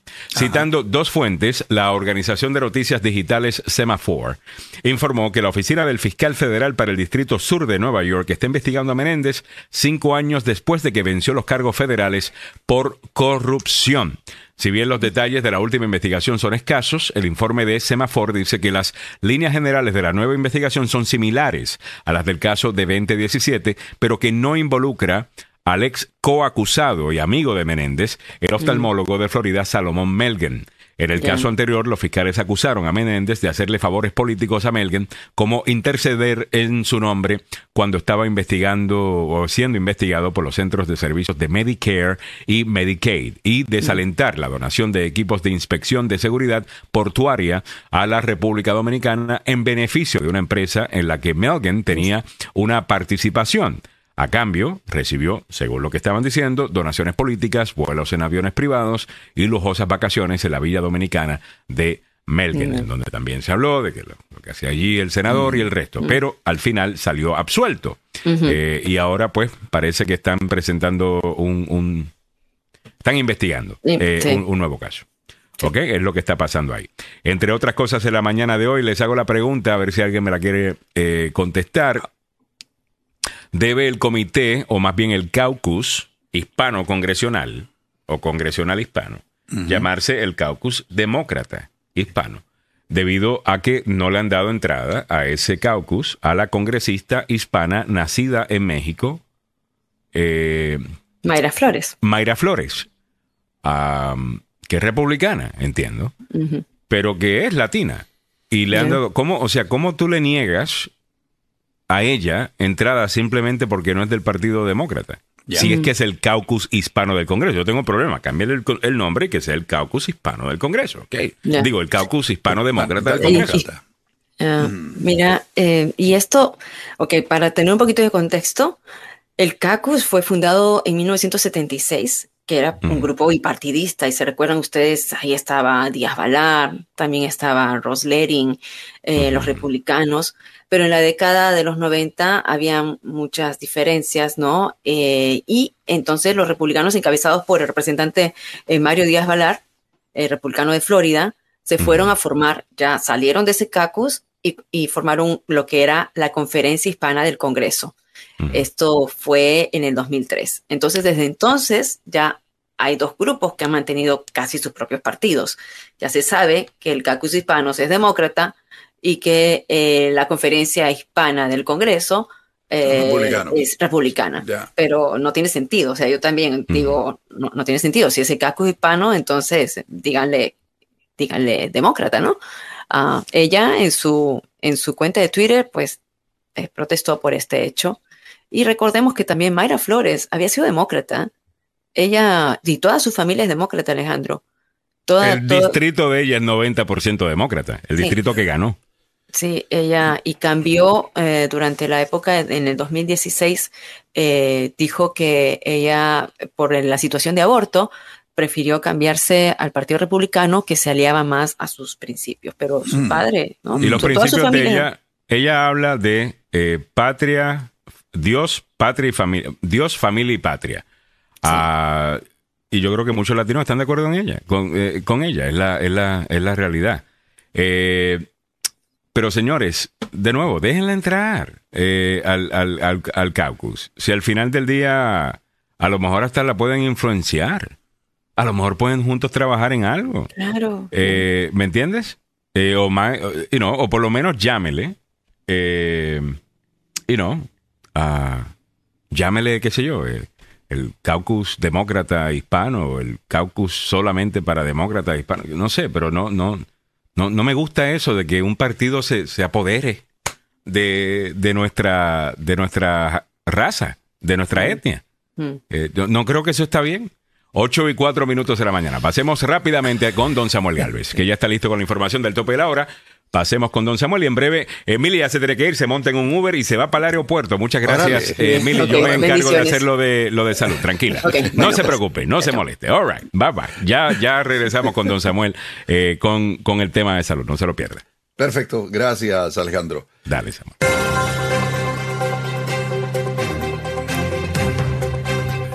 Magistrados de la Corte Suprema de Justicia discuten sobre los comentarios de legitimidad del tercer poder del Estado aquí en Estados Unidos. Un incendio en el histórico club de jazz de Georgetown dejó cuantiosas pérdidas. En nuestra América Latina, los brasileños dicen que se acabe ya. Están hartos de una agresiva y larga campaña electoral que va a concluir este fin de semana. Muy buenos días, les saluda Samuel Galvez y aquí el detalle de la información. Los magistrados de la Corte Suprema de Justicia aquí en Washington tienden a hacer borrón y cuenta nueva al comienzo de un nuevo periodo. Los sentimientos ocasionados por los casos difíciles se aliviaron con las vacaciones de verano, pero este año algunos jueces están involucrados con un desacuerdo público prolongado e inusual sobre la legitimidad de la Corte luego de la decisión de revocar el caso de Roe versus Wade. Los recientes comentarios los hizo el juez conservador Samuel Alito, autor de la decisión de junio que eliminó la protección constitucional de la mujer para el aborto. Pero la disputa comenzó meses antes con la juez liberal Elena Keegan, quien hizo una serie de comentarios sobre la legitimidad de la Corte Suprema. La semana pasada dijo que tenía esperanzas, pero no se reservó el juicio sobre si un tribunal dominado por seis contra tres por los conservadores puede volver a encontrar algún punto en común. Alito estaba respondiendo una pregunta en un foro de la Fundación Heritage aquí en Washington, una fundación conservadora, cuando dijo que alguien también cruza esa línea importante al decir que la Corte está actuando de manera ilegítima. Sin embargo, a nivel nacional, la Corte Suprema de Justicia nunca había estado en una situación como esta, en una baja, baja, y cuestionándose las decisiones más recientes. En la zona metropolitana, los bomberos del Distrito de Columbia informaron que el incendio en el legendario club de jazz Blues Alley anoche causó, me digo el martes en la noche, causó daños superiores a los 50 mil dólares y que la causa aún no se ha determinado. El incendio estalló en el segundo piso del club en Georgetown alrededor de las 6.25 de la tarde, dijo Jennifer Donovan del cuerpo de bomberos. Los apagafuegos dijeron que había alrededor de 50 bomberos en la escena uno de ellos cayó a través de la parte del techo mientras combatía el, el fuego. Mike Murillo de la WTOP que estaba en el lugar informó que se esperaba que la persona se recupere. Así que, eh, bueno, esto ocurrió aquí en la capital de la nación. En nuestra América Latina, el mayor país de América Latina está a tres días de decidir si reelige al presidente Jair Bolsonaro o a su némesis, el ex mandatario Luis Ignacio Lula da Silva, quien es favorito en los sondeos. En una apretada disputa, lo que está sufriendo la gente en Brasil es un agotamiento. Dice, por favor, ya dejen, estamos hartos. El alto nivel de conciliación del voto y el bombardeo de información está anestesiando el electorado y causando serios dolores de cabeza, pero serán ellos los que finalmente tendrán la decisión el domingo. En el mundo de los deportes seguimos hablando de fútbol, pasión de multitudes, opio del pueblo, sí señor. el Barcelona esperaba un milagro, pero no fue así. El Barça recibió la mala noticia de que había sido eliminado de la Liga de Campeones y los del Bayern le, le metieron tres goles. La victoria 4 a 0 sobre el Inter de Milán en el partido de el Pilsen. Dejó a los catalanes en la tercera posición y comenzaron a cantar el adiós. El Olympique de Marsella, los ocho puntos del Tottenham y los siete de Sporting de Lisboa y el Frankfurt del Marsella, el grupo D, aún no ha llegado a su veredicto final. Créanmelo, todavía tienen chance. ¿eh? Sí, todavía tienen chance eh, para seguir con vida. Pero ¿sabe qué? Eh, no, no les veo mucho. ¿ah? Así que el Liverpool, el Inter de Milán y el Oporto se han clasificado ayer para los octavos de final de la Liga de Campeones, mientras que el Ajax, el Atlético de Madrid y el Barcelona, adiós, que les vaya bien. ¿Cómo está el tráfico esta hora de la mañana en la capital de la nación? Se ríe, pero es, cierto. Eh, hay eh, problemas, hay escombros tirados por el camino en la 495 en la parte externa del de uh, Bellway a la altura del Baltimore Washington Parkway. No sabemos qué es, pero hay escombros. Eh, también hay un vehículo con problemas mecánicos en la 395 en el Southwest Freeway, viajando norte cerca del túnel de la calle 3. Otro vehículo con problemas mecánicos, esta vez en la 95 después de la 123. En la ruta 7 Lisbon Pike, viajando este después de Baron Cameron Avenue y la Spring Valley Road, ahí se produjo otro accidente. ¿Cómo está el tiempo para la capital de la nación la mañana de hoy? La temperatura actual en el centro de Washington 53 grados Fahrenheit, que corresponden en el resto del planeta a 12 grados centígrados. La mañana soleada comenzará, habrá un poquitín de nubosidad aumentando en horas de la tarde con una brisa que le va a recordar que estamos en otoño. Las máximas al día de hoy en los 62 grados Fahrenheit. Así están las noticias, deporte, tráfico y tiempo aquí en Agenda Radio DC. Muchas gracias, don Samuel Galvez, y bienvenidos a la segunda hora del programa, a las 8 y 10 minutos. Gracias por estar en sintonía, gracias por acompañarnos. Vamos a comenzar esta hora con el tema de salud y en breve nos vamos a poner al día con el tema de lo que está en tendencia. Y tengo un video acá que me, está, me lo ha enviado ya siete veces la mañana de hoy, de una niña que pareciera, Samuel, pareciera que le acaban de hacer una operación eh, como un de estos Brazilian butt lifts, creo que se llaman, eh, que te hacen, eh, you know, que te ponen pompis. Ya. pero una niña, es una niñita, niñita, niñita. Qué estupidez más grande. Te, lo digo de antemano. Estoy queriendo confirmarlo, pero, pero básicamente, ah, bueno, déjame mostrártelo rapidito y en breve lo comentamos, ¿ok? Y dice, y dice así eh, eh, esto. A mí, yo espero que esto sea una operación que le hicieron a la niña. Y, pero bueno, ah, mira. Aquí va. Pintamos toda la casa y sin dejar caer una sola gota de pintura que no sea. ¿Qué es eso? Ah, no, eh, no, eso no es cierto. ¿Eso no es cierto? No, es una broma de mal gusto. Esto es, ahí le pusieron un par de globos, algo así, hermano.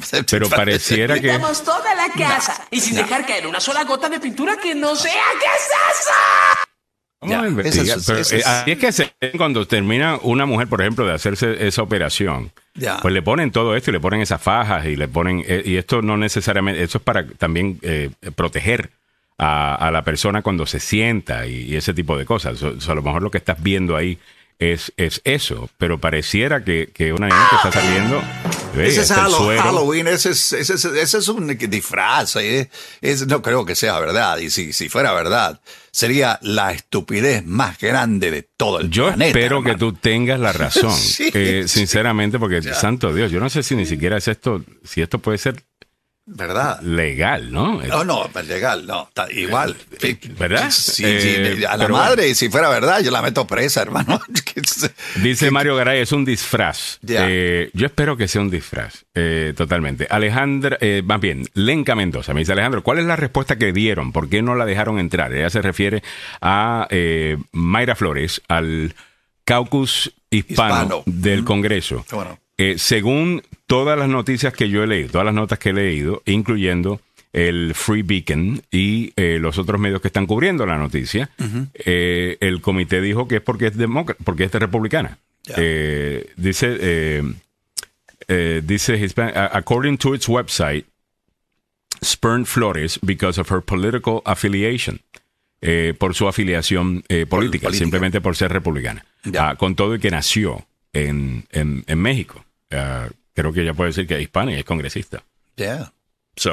vamos a ver, pero vámonos al tema de salud. Esto presentado por el doctor Fabián Sandoval. Si está buscando un excelente doctor, que encima de eso puede ser su doctor de cabecera, además de todos eh, los estudios clínicos que hacen en, la, en su oficina, en el eh, Emerson Clinical Research Institute, llame al doctor Fabián Sandoval. En Emerson Clinical amamos la salud.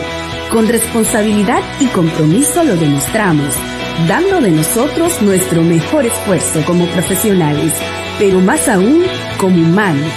Un compromiso que nos incita a crecer y presentarles una clínica con equipos de última generación para brindarte seguridad y confianza que solo Emerson Clinical te puede dar. Emerson Clinical, la clínica que ama la vida. A las 8 y 14 minutos en la mañana.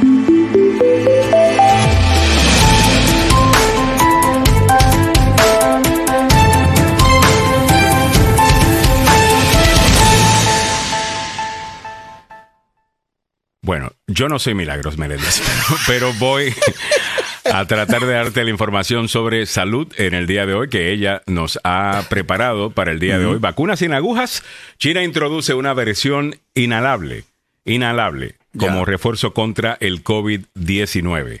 Eh, esto en China, déjame irme al, detalle para poder escuchar un poquito más eh, el detalle sobre todo esto. Yo espero que lo tengamos eh, acá. Ok, aquí está.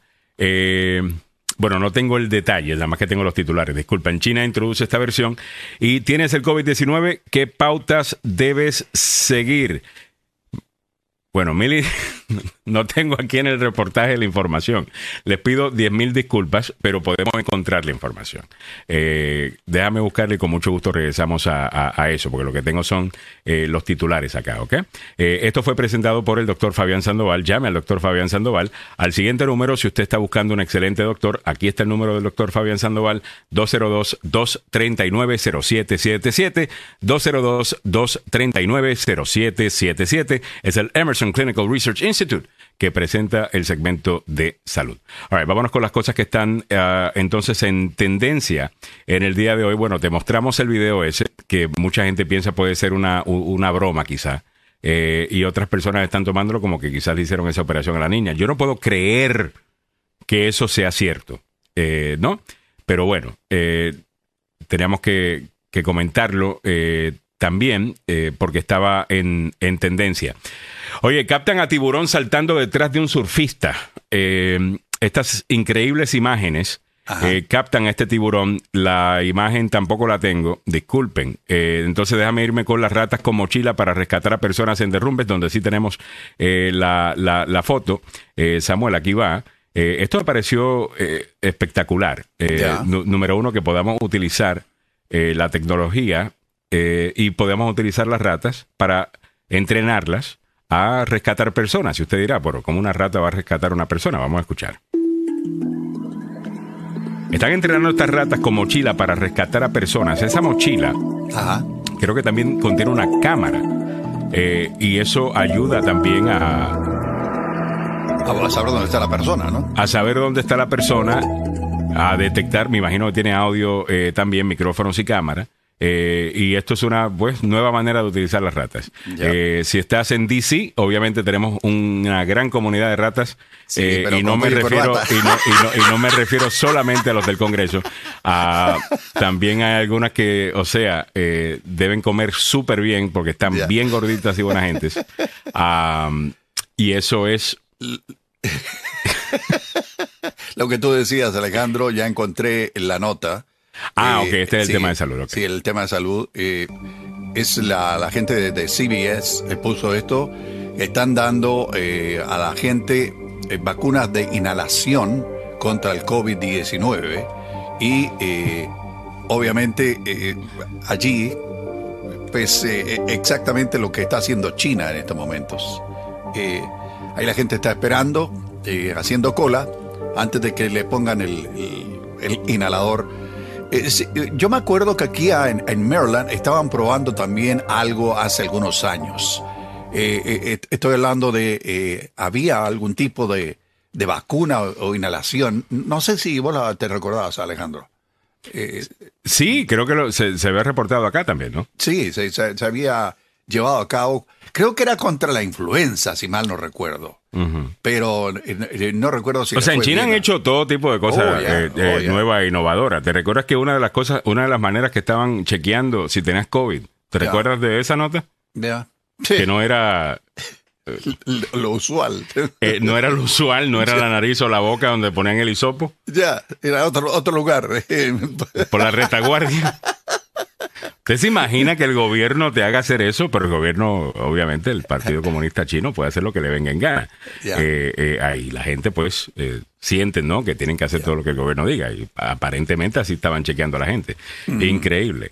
Ah, pero bueno, Lenca Mendoza dice, oh my God, yo veo una rata de ese tamaño acercándose, me da un infarto. O sea, si la pobre no la pudieron salvar del derrumbe, muere del infarto con, con, la rata. Yo creo que alguna gente debería estar igual debe pensar igual que tú.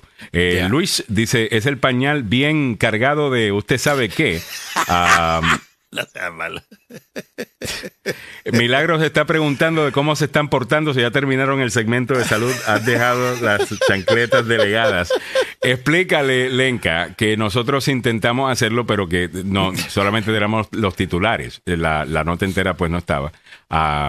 pero, you know, eh, esa parte no la, no la tengo. All me voy moviendo para adelante con las otras cosas que tenemos para la audiencia en el día de hoy. Si acabas de sintonizar y te acabas de levantar y estás escuchando el show, no escuchaste la pasada hora del programa, estas son algunas de las noticias más importantes que hemos comentado en el día de hoy.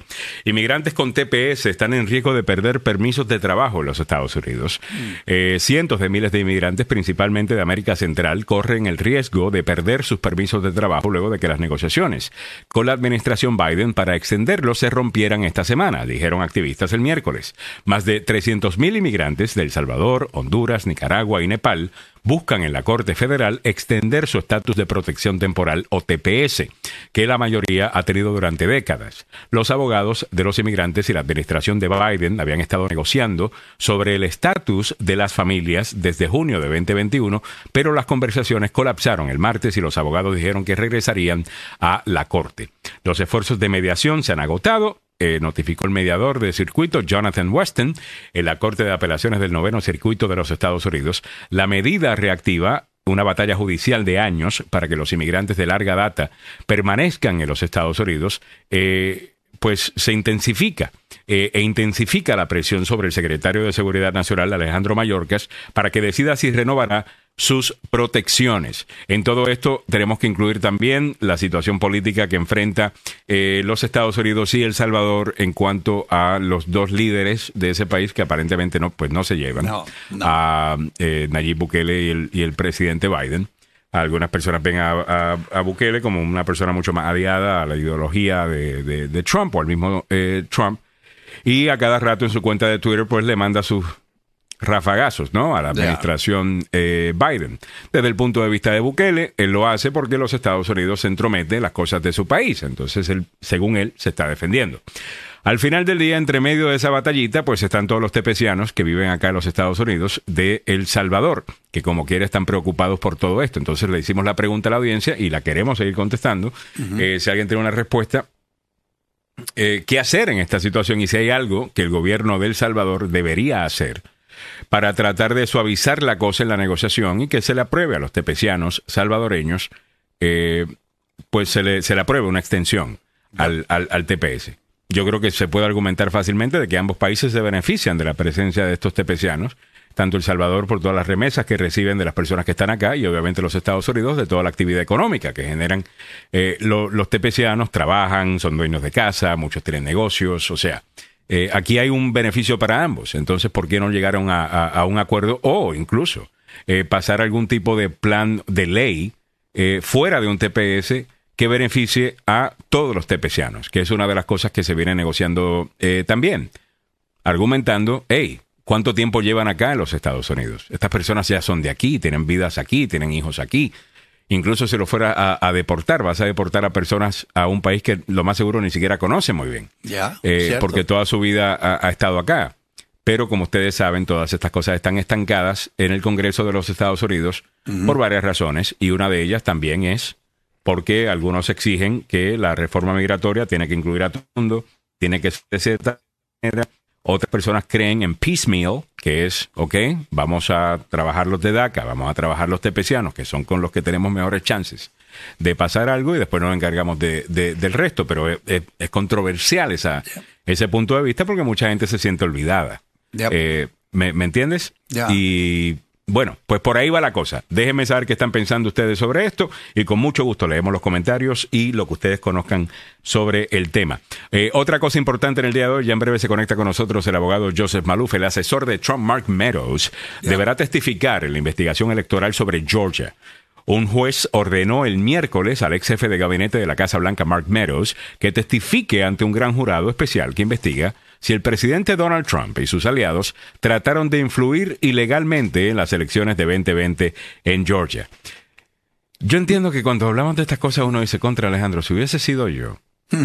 hace rato que me tuvieran preso. Oh, no estuvieran preguntándome si quiero ir a testificar o si por favor me puedo presentar a testificar. Me hubieran buscado, me hubieran llevado y me hubieran puesto al frente del juez para que yo haga lo que tengo que hacer.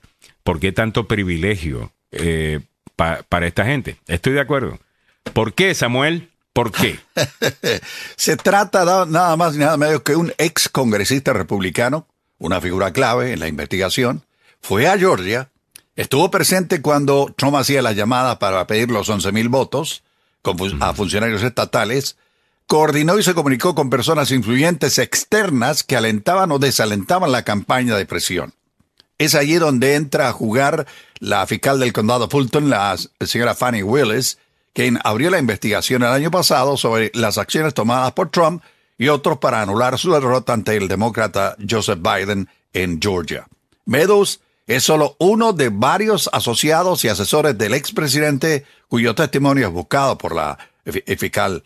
Así que, eh, debido a que Meadows no vive en Georgia, la fiscal Willis tuvo que usar un proceso que involucró a un juez donde vive este señor en Carolina del Sur, ordenar a su comparecencia Primero, el juez de la Corte Superior, Robert McBurney, eh, que supervisa un gran jurado especial, firmó la petición que certificaría que Maddox era un testigo necesario y material y debería ir a testificar. Ahora el juez de la Corte de Circuito, Edward Miller, en el condado Pickens, en Carolina del Sur, eh, pues eh, respaldó la decisión del otro juez, así que el hombre tiene que comenzar a, bueno, a poner la guitarra a tono para comenzar a cantar y lo va a tener que hacer bajo juramento. a cantar. Ya está, ya, está afinando la, la guitarra. La, guitarra y la garganta. Fígaro. pero tiene que hacerlo. No sé si lo, querrá hacer o no, porque también hay que acordarse de que a Donald Trump también le están haciendo una llamada para que vaya a, presentar testimonio y dice él que no, él no va a ir. No le importa un comino lo que digan allá, él no va. Pero bueno, así es. Bueno, vámonos con eh, esto. Tengo algo de, Bueno, no tengo realmente detalles, pero estaba investigando un poquito más sobre el video este de esta niña. Pintamos toda la casa. Y si se de pintura que no sea Aparentemente es mucha gente está diciendo que esto no es ver, que esto no es cierto, aunque la mayor parte de la gente veo comentando dicen what the hell is this, freaking gross, eh, what the hell's wrong with you qué pasa con estos padres. Parece que esto es un disfraz de Halloween. Ya. Eh, porque como el estaban que va a la par también, ya. va disfrazado, ¿ves? Mira. Mira el, video, ahí va. Ahora, una, una, pregunta. ¿Usted piensa que esta niña le dijo a su mamá, yo tengo ganas de ser eh, una mujer que acaba de recibir una operación de las pompis eh, para, para Halloween o esto es algo que la mamá considera que es chistoso y, y bueno, quizá para, para algunas personas o esto es verdaderamente yo sé que Carlos eh, Salvado está diciendo, oh my God. o sea, pero sinceramente, o sea, ¿cuál es el punto? vamos, la mejor versión de, eh, de, esto es que no es verdad, ¿no? Esta, esta niña no, no le acaban de operar las pompis. No me puedo imaginar a un doctor eh, aceptando esto. esto no puede ser cierto. Pero parece que es de, de, de, Halloween. Halloween, de Halloween. ¿Cuál sería el punto? O sea, yo creo que esta niña... ¿Tú crees que la niña le pidió a la mamá, oye, mami, yo quiero... toda la casa y sin dejar caer una sola gota de pintura que no sea... ¿Qué es eso? Oh, my God. Pañal tiene. That's hilarious. puede ser, pero no sé. Yo, ¿Tú crees que la mamá... Yo creo que la mamá es la que estaba interesada en este, eh, en este disfraz y no la niña. No. O sea, no me puedo imaginar a la niña pidiéndole a la mamá, oye mami, yo quiero ser una de estas mujeres que está en el aeropuerto después de regresar de, qué sé yo, Miami o cualquier lugar donde hacen estas, eh, eh, estas cosas. No sé, no creo que está pensando en la niña. 829. Edgar Anaya dice, ¿dónde está el presidente del Salvador que le gusta hablar en contra de Estados Unidos? ¿Por qué ahora no comenta y dice que no necesita nada de ellos? Dice Edgar Anaya. Eh, he notado algo, Edgar, que no solamente que el presidente Bukele no está diciendo nada. Ya. Mucha de la gente que aquí tan pronto Samuel reporta una cosa de, de, allá me que me caen a palos que le caen a palos o cuando yo opino están bien calladitos con, con, con, este tema ¿por qué? o sea aquí mm. hay una oportunidad mira algunas veces cuando hay divisiones o cuando dos personas no se están llevando hay un momento donde ambos necesitan algo y pueden llegar a un acuerdo y aquí hay un beneficio tanto para los Estados Unidos como para El Salvador y a lo mejor esto puede ser incluso hasta un puente eh, para mejorar esa relación que debería mejorarse debería mejorarse. Eh, decir que, you que los Estados Unidos o tratar a los Estados Unidos como que you es el enemigo del Salvador o odia El Salvador eh, o, lo que sea, yo no sé cómo eso beneficia a los salvadoreños. A lo mejor beneficia a uno políticamente hacer esos argumentos. No es como que un argumento nuevo de líderes políticos latinoamericanos. Pero, ¿cómo beneficia a, los salvadoreños? Eh, Zulma Glenda Martínez dice, estas son mujeres frustradas que quieren que sus hijas hagan lo que ellas no pudieron hacer cuando eran jóvenes, viejas locas, hablando de la señora que anda con... Es el joke, pero la pregunta es, inclusive si es un chiste, ¿tú crees que la hija le dijo a ella, yo quiero ser esto para Halloween? O quizás le dijo, yo quiero ser, qué sé yo, una Power Ranger, o quiero ser una princesa, o quiero ser un, uh, qué sé yo, you know, whatever, este, lo que esté de moda en este momento o, quiero ser Drácula, o you know, qué sé yo, lo que sea. Eh, ¿Tú piensas que la, que la hija le dijo? No, no. Esa es la mamá imponiéndole a la, hija. Pues, eh, eh, a mí, vamos a verlo de nuevo. y la mamá, pues, obviamente, bastante bumper tiene. Eh, que uno, uno, no es que uno quiere notar esas cosas, pero cuando hay así, pues uno dice, pues, pues hay, hay bastante. Pintamos toda la casa. Y si se deja caer una sola gota de pintura que no sea What the hell is that? Pero, bueno, cosas que pasan en el barrio fino. Eh, Sharon Ramos eh, pone dos, dos, emojis que es como que, what the hell. Yeah. eh, es, es esto. Entre otras cosas que estamos comentando en el día de hoy, eh, alguien eh, va a comentar sobre lo del TPS y si Nayib Bukele debe tratar de hablar con el presidente Biden. Aparentemente nadie está hablando de esto. Alaskan dice, los demócratas y activistas saben que pasar una ley para TPS y DACA sería más fácil, pero siempre pidiendo ciudadanía, porque se creen la Madre Teresa de, de Calcuta. Por eso hispanos votan más por republicanos él tiene razón. Oh, eh, él, tiene, tiene razón. en la política tú haces lo que tú puedes hacer. Y de nuevo, como hemos repetido diez mil veces en este programa, los únicos que pueden exigir una ciudadanía o un camino a la ciudadanía o un proyecto de ley perfecto con el que todo el mundo esté de acuerdo son los que ya son ciudadanos. Porque a usted no lo van a deportar. Usted se puede sentar a esperar 20 años más para que pase una reforma migratoria. A usted no lo van a deportar. Al que van a deportar es el que no tiene papeles. Pero ahí está, los tepecianos podrían. Eh, son 300 mil y la mayoría son salvadoreños, hondureños y de Nepal. Y, es allí donde van a tener una piedra en el zapato. Así que, eh, no sé, el, presidente Nayib Bukele va a tener que hacer algo al respecto, va a tener que dar a conocer algún tipo de declaración para bajar un poco la espuma esta de preocupación que va a haber para mucha gente y que lo dije desde el principio, eh, cuando hacíamos comentarios, no ahora Alejandro y Carlos, sino hace muchísimos años, que decía, por favor, hagan el proceso, busquen alguna salida, métanse ahí porque esto no es eterno. Se convirtió en una cosa media eterna porque ya lleva un montón de años, pero te está llegando al punto en que muchos se están preguntando, bueno, después de 200 años, ¿No tuvieron tiempo para solucionar esos problemas? Es ahí donde me preocupa, Alejandro. ¿Cuántos años empezaron con los TPS? Bueno, 30 años acá, ¿no? El 90, bueno, el de los hondureños viene del 96, 97, ¿no? Ya. Eh, el, salvadoreño, si no estoy equivocado, 2001.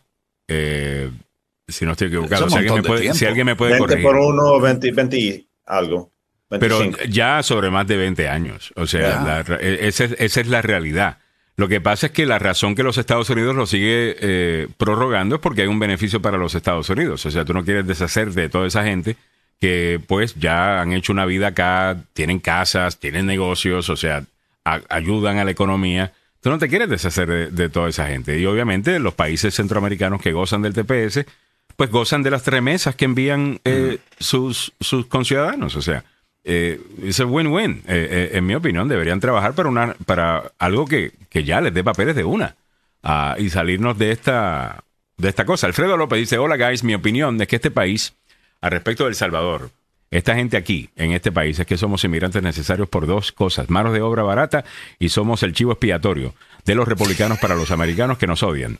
Y votar por ellos y, para los, y por los demócratas somos promesas y promesas para engañarnos, como siempre, para conseguir el voto latino. Así hable quien hable en contra de este país, el presidente de El Salvador, somos aquí necesarios. Mario Garay dice, don Samuel, conozco muchas mujeres adultas que agarraron el TPS y ya estaban operadas, ya no podían tener hijos. Aquí dígame qué podían hacer esas mujeres. Eh, bueno, primero que nada, si vinieron solteras, buscarse un novio americano y casarse con ella, que es lo que recomendaba mucho, ¿no? Eh, eh, esa es una alternativa. y por supuesto no es una alternativa para todo el mundo. Eh, que, eh, que, hagan esto a gente que está verdaderamente eh, enamorada y que quiere casarse y tener una familia aquí. Pero el, el, detalle es que se les dio mucho tiempo, yo creo que demasiado tiempo para solucionar el problema. Hubieran hecho más cabildeo. Aquí hay, a la oficina de Carecen ha hecho un trabajo enorme, enorme, gigantesco. Con ellos voy a estar esta noche precisamente ya, trabajando como maestro de en su evento. Ya. Esta noche en DC, con Carecen.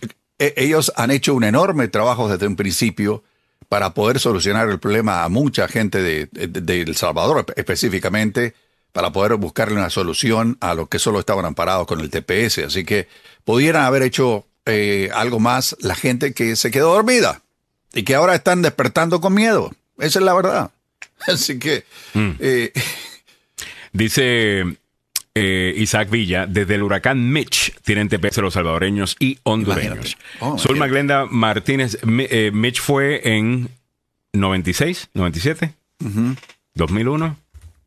Porque no, lo que fue fue un temblor cuando yo llegué aquí en el 2001. Hubo algo grande que pasó, no sé si fue un huracán o un temblor. Creo que fue un temblor. Eh, dice, fue el terremoto, ¿no? En el 2001. dice Ivo Francisco Arias, El Salvador respeta la soberanía de USA eso es lo que Bukele ha peleado siempre, que respeten la soberanía de, eh, de, El Salvador. Ivo Francisco Ara dice, porque es política nacional de los Estados Unidos. Eh, Zulma Glenda Martínez dice, Alejandro, bien ese poco que hace gente de TPS, cada vez que renuevan el TPS, pagan 700 dólares. Es dinero que tampoco quieren perder el gobierno, totalmente. Eh, Isaac Villa dice del huracán Mech, muchas gracias, muchas gracias Isaac. Eh, Adriana Gómez dice, un niño entre uno y dos años ni siquiera sabe qué son los disfraces. Los padres los escogen para sus niños. Es evidente que la mamá escogió ese disfraz, pero la pobre niña está pegada a un cable, supuestamente lleva el suero, y está amarrada a un palo donde la bolsa, donde va la bolsa del suero. La mamá debió disfrazarse así y no poner a la niña en esa prédica. Eh, dice Mario Garay, hay muchos que no han arreglado porque no han podido. Eh, don Samuel Mitch fue en el 98, el terremoto en el 2001. Muchas gracias. Eh, el estatus de protección temporal fue establecido por el Congreso como parte de una ley de inmigración de 1990. El Salvador fue el primer país beneficiario. En aquel tiempo, damas y caballeros, estaba en el Departamento de Justicia Janet Reno, la fallecida funcionaria. ¿En qué año? Tengo idea. 1990, dice aquí el informe que yo tengo. Pero Janet Reno no estaba en el 90. Janet Reno estaba con Clinton y eso hubiese sido eh, la administración de Bush. Eh, Bush primero en el 90. Eh, y no era la, secretaria de, Justicia. No, no, suspendería temporalmente la deportación. E, eso fue lo que, la suspensión de la deportación. Yo tengo aquí la historia completa, pero pasaría un montón Sí, sí, de total. tiempo. Vamos a pasar con el abogado Joseph Maluf, que ya lo tenemos con nosotros en el día de hoy. Abogado Maluf, welcome back to the show. Eh, lo tenemos ocupadito siempre en, en estos días donde hay tanta política y tanto análisis que hacer, específicamente con las ex integrantes de la administración Trump, que siempre lo están llamando a una corte a, a testificar. Eh, esos muchachos siempre son tremenditos, ¿no? Eh, Esa gente. Ah, abogado, en el día de hoy tenemos esa noticia que el ex jefe de gabinete de la campaña de, de la administración eh, Trump, Mark Meadows, va a tener que testificar en la investigación electoral sobre Georgia. Esta es la misma in- investigación eh, que se basa en la llamada telefónica esta del presidente Donald Trump, pidiéndole ya que cambiara los votos. Óyeme, encuéntrame diez mil tantos votos, que uno más de lo que necesito para, para, Para ganar. Esta Ya. es la misma investigación a la que eh, el juez de la Corte Suprema, eh, Clarence Thomas, súper conservador, le hizo un favorcito a su amigo, el conservador Lindsey Graham, y dijo, no tiene que ir a testificar. Eh, Mark Meadows va a tener que ir a testificar. Si nos puede explicar todo esto, ¿por qué él sí puede testificar y por qué Lindsey Graham no puede testificar? Bueno, Lindsey Graham no puede testificar hasta que la corte decida si van a tomar el caso. Esta fue una decisión tomada por Clarence Thomas porque es el juez que está a cargo de ese circuito.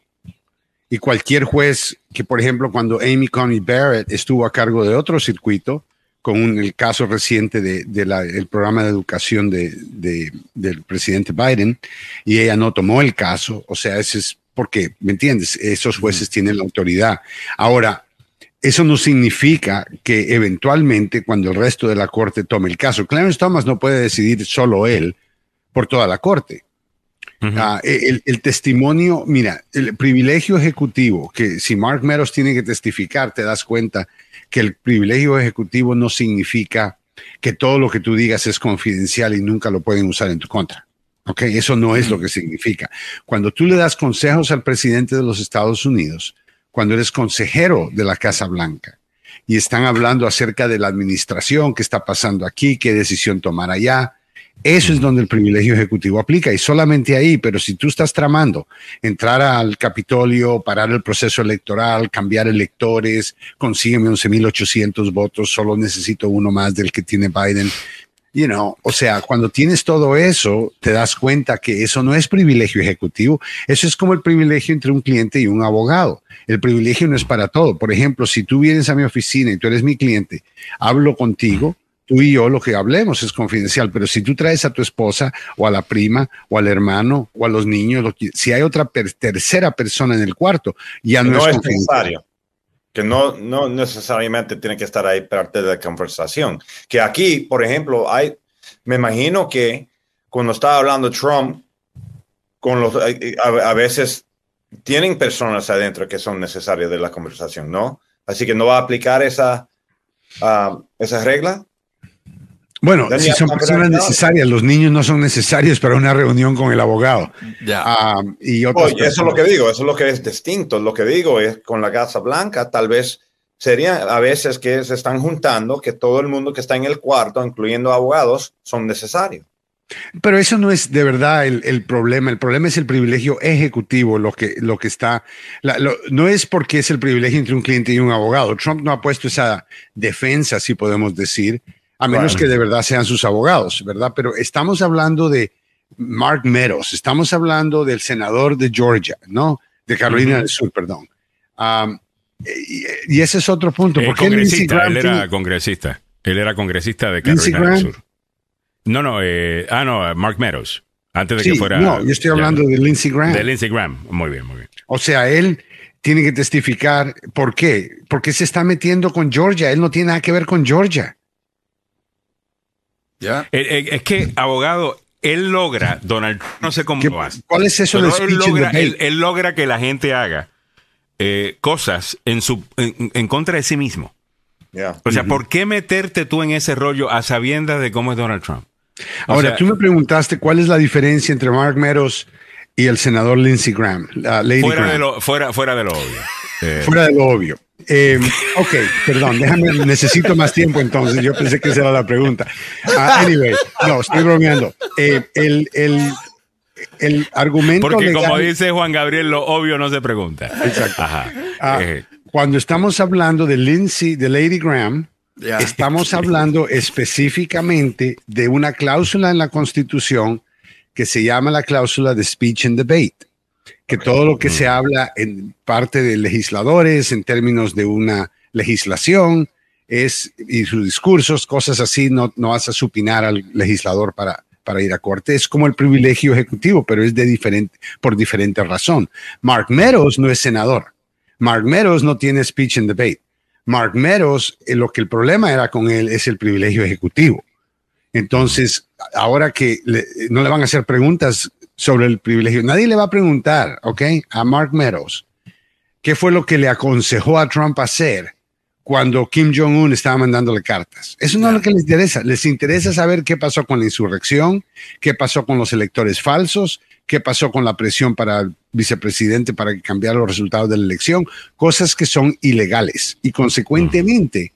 Eh, yo creo que los dos van a tener que testificar. Están tratando de esconderse bajo su escudo. Uno, privilegio ejecutivo, el otro, privilegio de, debate y discurso, que es en la Constitución. Diferentes argumentos, pero es el mismo problema tienen los dos, y es que estaban hablando de crímenes.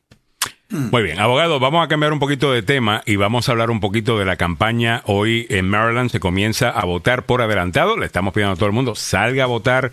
Es importante que salga a votar, hágase contar. Estamos viendo gran actividad en Georgia, estamos viendo gran actividad en Florida. Mucha gente está bien interesada en, en esta votación porque todo el mundo tiene un tema ¿no? que le interesa. Así que eso es buenísimo para nuestra democracia. Salga a votar en el estado de Maryland. Comenzamos temprano en el día de hoy. Creo que DC comienza ya pronto y Virginia eh, también. Eh, con eso dicho, el, en Pensilvania, abogado, pensábamos que íbamos a tener una muy buena oportunidad eh, para que los demócratas mantuvieran control del Senado.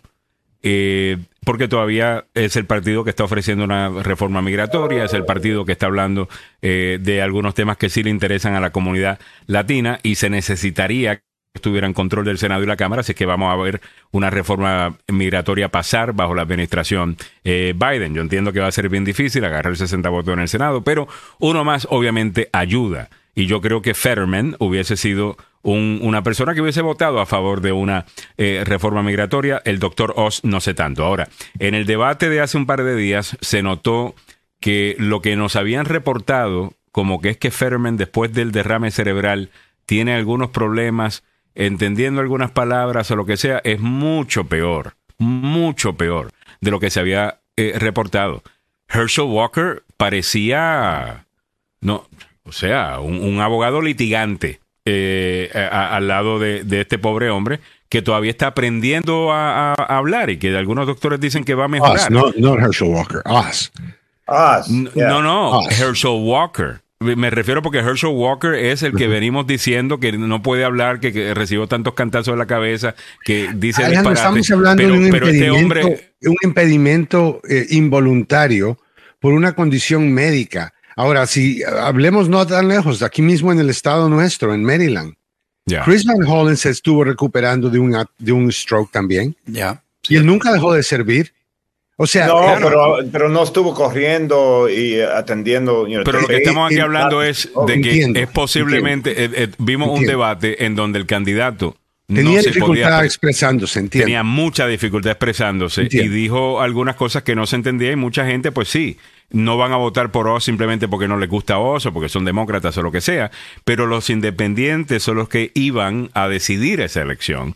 Y yo creo que mucha gente que vio a este candidato y dijo, espérate, hold on a second. Eh, este mucho, no, no me puedo ir con Mira, Los dos, no sonó como un extremista, doctor. Yo, me esperaría hasta después de las elecciones para predecir quién, quién va a ganar, porque mm. cada uno tiene una bolsa de problemas, ¿ok? Every single one. Oz es un problema por varios lados. Le dieron duro con lo del aborto le dieron duro porque, ¿me entiendes? Esa línea del aborto funciona con demócratas, pero no, esa línea del aborto no funciona con independientes. La mayor parte de los independientes no tienen problema con lo que dijo Oz sobre el aborto. Bueno, te estoy diciendo lo que yo entiendo, Alejandro. yo no estoy cuidando al hombre, no lo estoy siguiendo todos los días, no es mi día de cuidarlo, ¿ok? Ah, lo, que, lo que sé es de que Oz también no es exactamente la calidad de candidato. Ajá. Primero porque no vive en el estado de Pensilvania, ¿ok? Ya. Segundo es, ya le hemos probado qué hace, qué pasa cuando le das una posición de alto rango a una persona porque es famosa, famosa en algo que no tiene nada que ver con gobernar. Tenemos a Herschel Walker, que bueno, tal vez gane. Yo te voy a decir, el hombre, lo bueno es que eh, eh, yo creo que al final del día él invirtió la mitad de su dinero en abortos, te voy a decir, en el Estado. Pero Donald Trump no es el primer famoso que termina eh, llegando a una posición. la idea de que lo Ronald Reagan era actor. no, no, no, no. no. Schwarzenegger fue gobernador gente que no tiene capacidad ni experiencia, obviamente, ¿ok?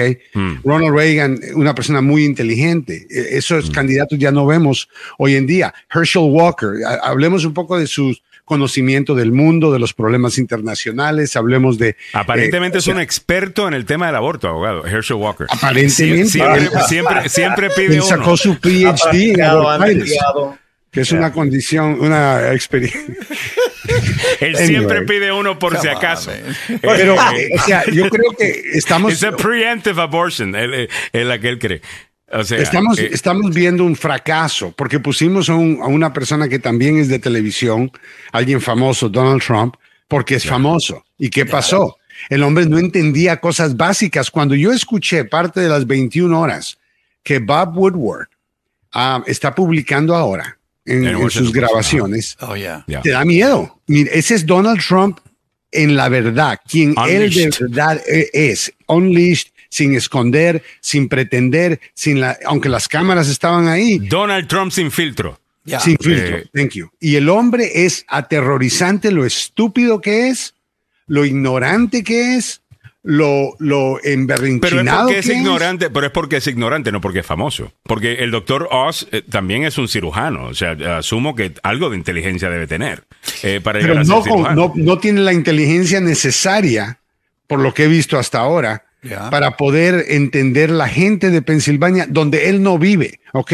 Tiene, tiene 11 casas, tiene una casa en Turquía. La última vez que él votó, no votó en Estados Unidos, votó, en, Turquía. en Turquía, ¿ok? cierto. Entonces, como te digo, yo no, Está bien, yo no pero sé qué es eso, lo que los eso- eso está muy bien, pero en cuanto a los temas, eh, como por ejemplo, inflación, No, gasolina, they- y todo, ¿cómo va, inflación? cómo- ¿Qué cómo- sabe cómo de va a votar? Es la, es pregunta.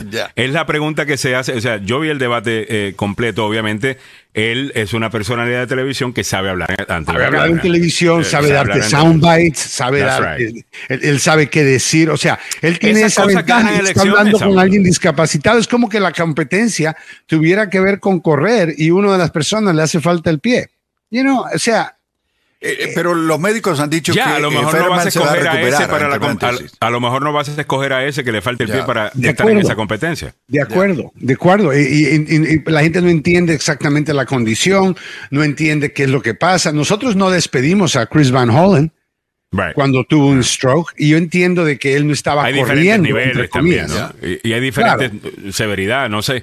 Yo creo que yo, si yo fuese eh, Fetterman, yo creo que un argumento muy importante para hacer es, número uno, lo que los republicanos, si toman control, piensan hacer a la administración eh, Biden y decir, mire, a lo mejor yo no estoy completo, pero yo voy a hacer por lo menos un voto demócrata y aseguro la mayoría demócrata en el Senado. Irse con ese argumento, que es lo único que yo creo que alguna gente diría, all right, no me, no me gusta cómo se ve, pero tienes razón, yo no quiero a los republicanos a cargo del Senado. Y la otra es con el doctor que está diciendo, mira, él está aprendiendo a hablar de nuevo, él va a mejorar Sí, señor. y estamos en el medio de ese proceso, no lo pueden ver todavía. O sea, hay que explicarle al No, es votante difícil, esto. yo entiendo. Yo te digo porque el, el punto de discapacidades ha sido parte de mi vida, con mi hijo siendo autista. Yo he trabajado con diferentes grupos, he visto, y hay cosas que eh, yo entiendo completamente, ¿me entiendes? Si, ah, eh, si le das a una persona que tiene una discapacidad una función que solamente alguien sin esa discapacidad en particular puede hacer, bueno, no está calificado para servir. Yo lo entiendo. Lo tuvimos en la Casa Blanca Trump y él mentalmente no está capacitado para servir. Pero mire, lo que no deben hacer, lo que no deben hacer es esto que le voy a mostrar en este momento. Esta persona yo la seguía en Twitter. ah. Es demócrata eh, y siempre tiene un punto de vista demócrata, pero me gustan los puntos que hace eh, y, y lo seguía. Hasta que vi este tweet y yo dije, ¿sabes qué? Tú no... Dice, damn, even after a stroke, Fetterman is destroying Dr. Oz. Nadie destruyó a Dr. Oz. Fetterman no estaba ni cerca de destruir a Dr. Oz. Y hasta mucha gente le comentó hey, a ese hey, comentarista. Esta es "Hold una competencia. Es que como el, saw." Esta es una competencia. Eh, podemos estar hablando de, de, competencia de fútbol, podemos estar hablando de competencia de béisbol, donde oh, mi equipo va a ganar, mi equipo. Eso es lo que están haciendo. Mentiras. Pero yo no quiero mentir. eso, eso te descalifica. Es like, eh, por ejemplo, alguien, eh, esto otro, otra cosa que vi en, en, en Twitter también, y obviamente lo traigo a, a, colación porque creo que no se deben dormir los, los, los demócratas con esto.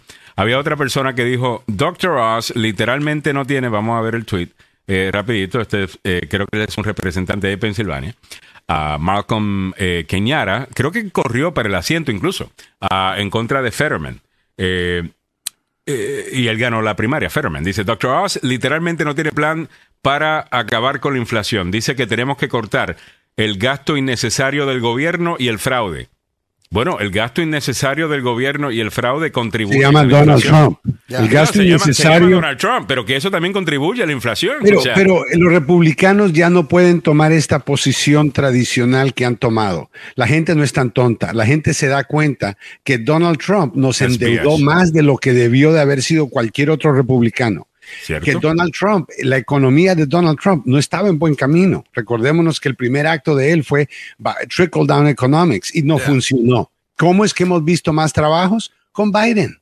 ¿Quién fue el que nos dio la vacuna y la repartió para que no tuviéramos que esperar ocho meses escondidos en un teléfono especial para poder conseguir una vacuna como Samuel andaba? Creo que. Samuel, ¿no te vacunas que en Alaska? Pero, de, nuevo, yo, yo, he argumentado acá que la, economía de Trump no fue la mejor economía, fue una economía del bonche, fue una economía eh, normal, pero el desempleo sí venía bajando ya desde Obama. Pero, bajó más con Biden. ¿Cómo le podés bajar ba bajó, el, impuesto a los más ricos? un segundo, eh, ya, ya, ya, ya, mismo. Bajó eh, durante la administración de Trump, sube con, con COVID, vuelve a bajar eh, y con Biden ha seguido bajando. Y como, como dice el abogado Joseph Malouf, el argumento de los republicanos de que queremos cortar el, el gasto y el eh, fraude. del gobierno, eh, eso es BS. Y el fraude, porque se gastó mucho más bajo Trump y no solamente eso, el déficit ha bajado por primera vez sobre, creo que un billón o un trillón de dólares, algo así. Un trillón de dólares. Eh, este es impresionante. El ah. detalle, el detalle de lo que reclaman cuando dicen, cuando estaba Trump nosotros estábamos bien. Sí, bien los que tenían plata, hermano. Eh, bien claro, los que, pagaban los impuestos, los ya, que les recortó más de un trillón, o más de un trillón de dólares en no, no me hagan defender a Trump, y no es que quiero defender a Trump, sino que el, el tengo que decir lo que es, right? los hispanos tenían un bajo desempleo, tenían un bajo desempleo bajo los hispanos, tenían un bajo desempleo los afroamericanos también, that's a fact. O sea, no, eso no es defender a a Trump, es defender simplemente la, la, la, verdad, y, pero que no necesariamente por alguna política de él, ya venía bajando. ¿Y te recuerdas lo que los diferentes eh, líderes republicanos decían antes de que Biden fuera elegido? ¿Te recuerdas? Varios venezolanos, ¿no? Tuvimos a José Semidey diciendo que, íbamos a ser comunistas, socialistas, la economía civil al piso, Samuel tenía que vender el trasero en la esquina, o sea, había todo tipo de problemas que iban a caer encima si Biden gana.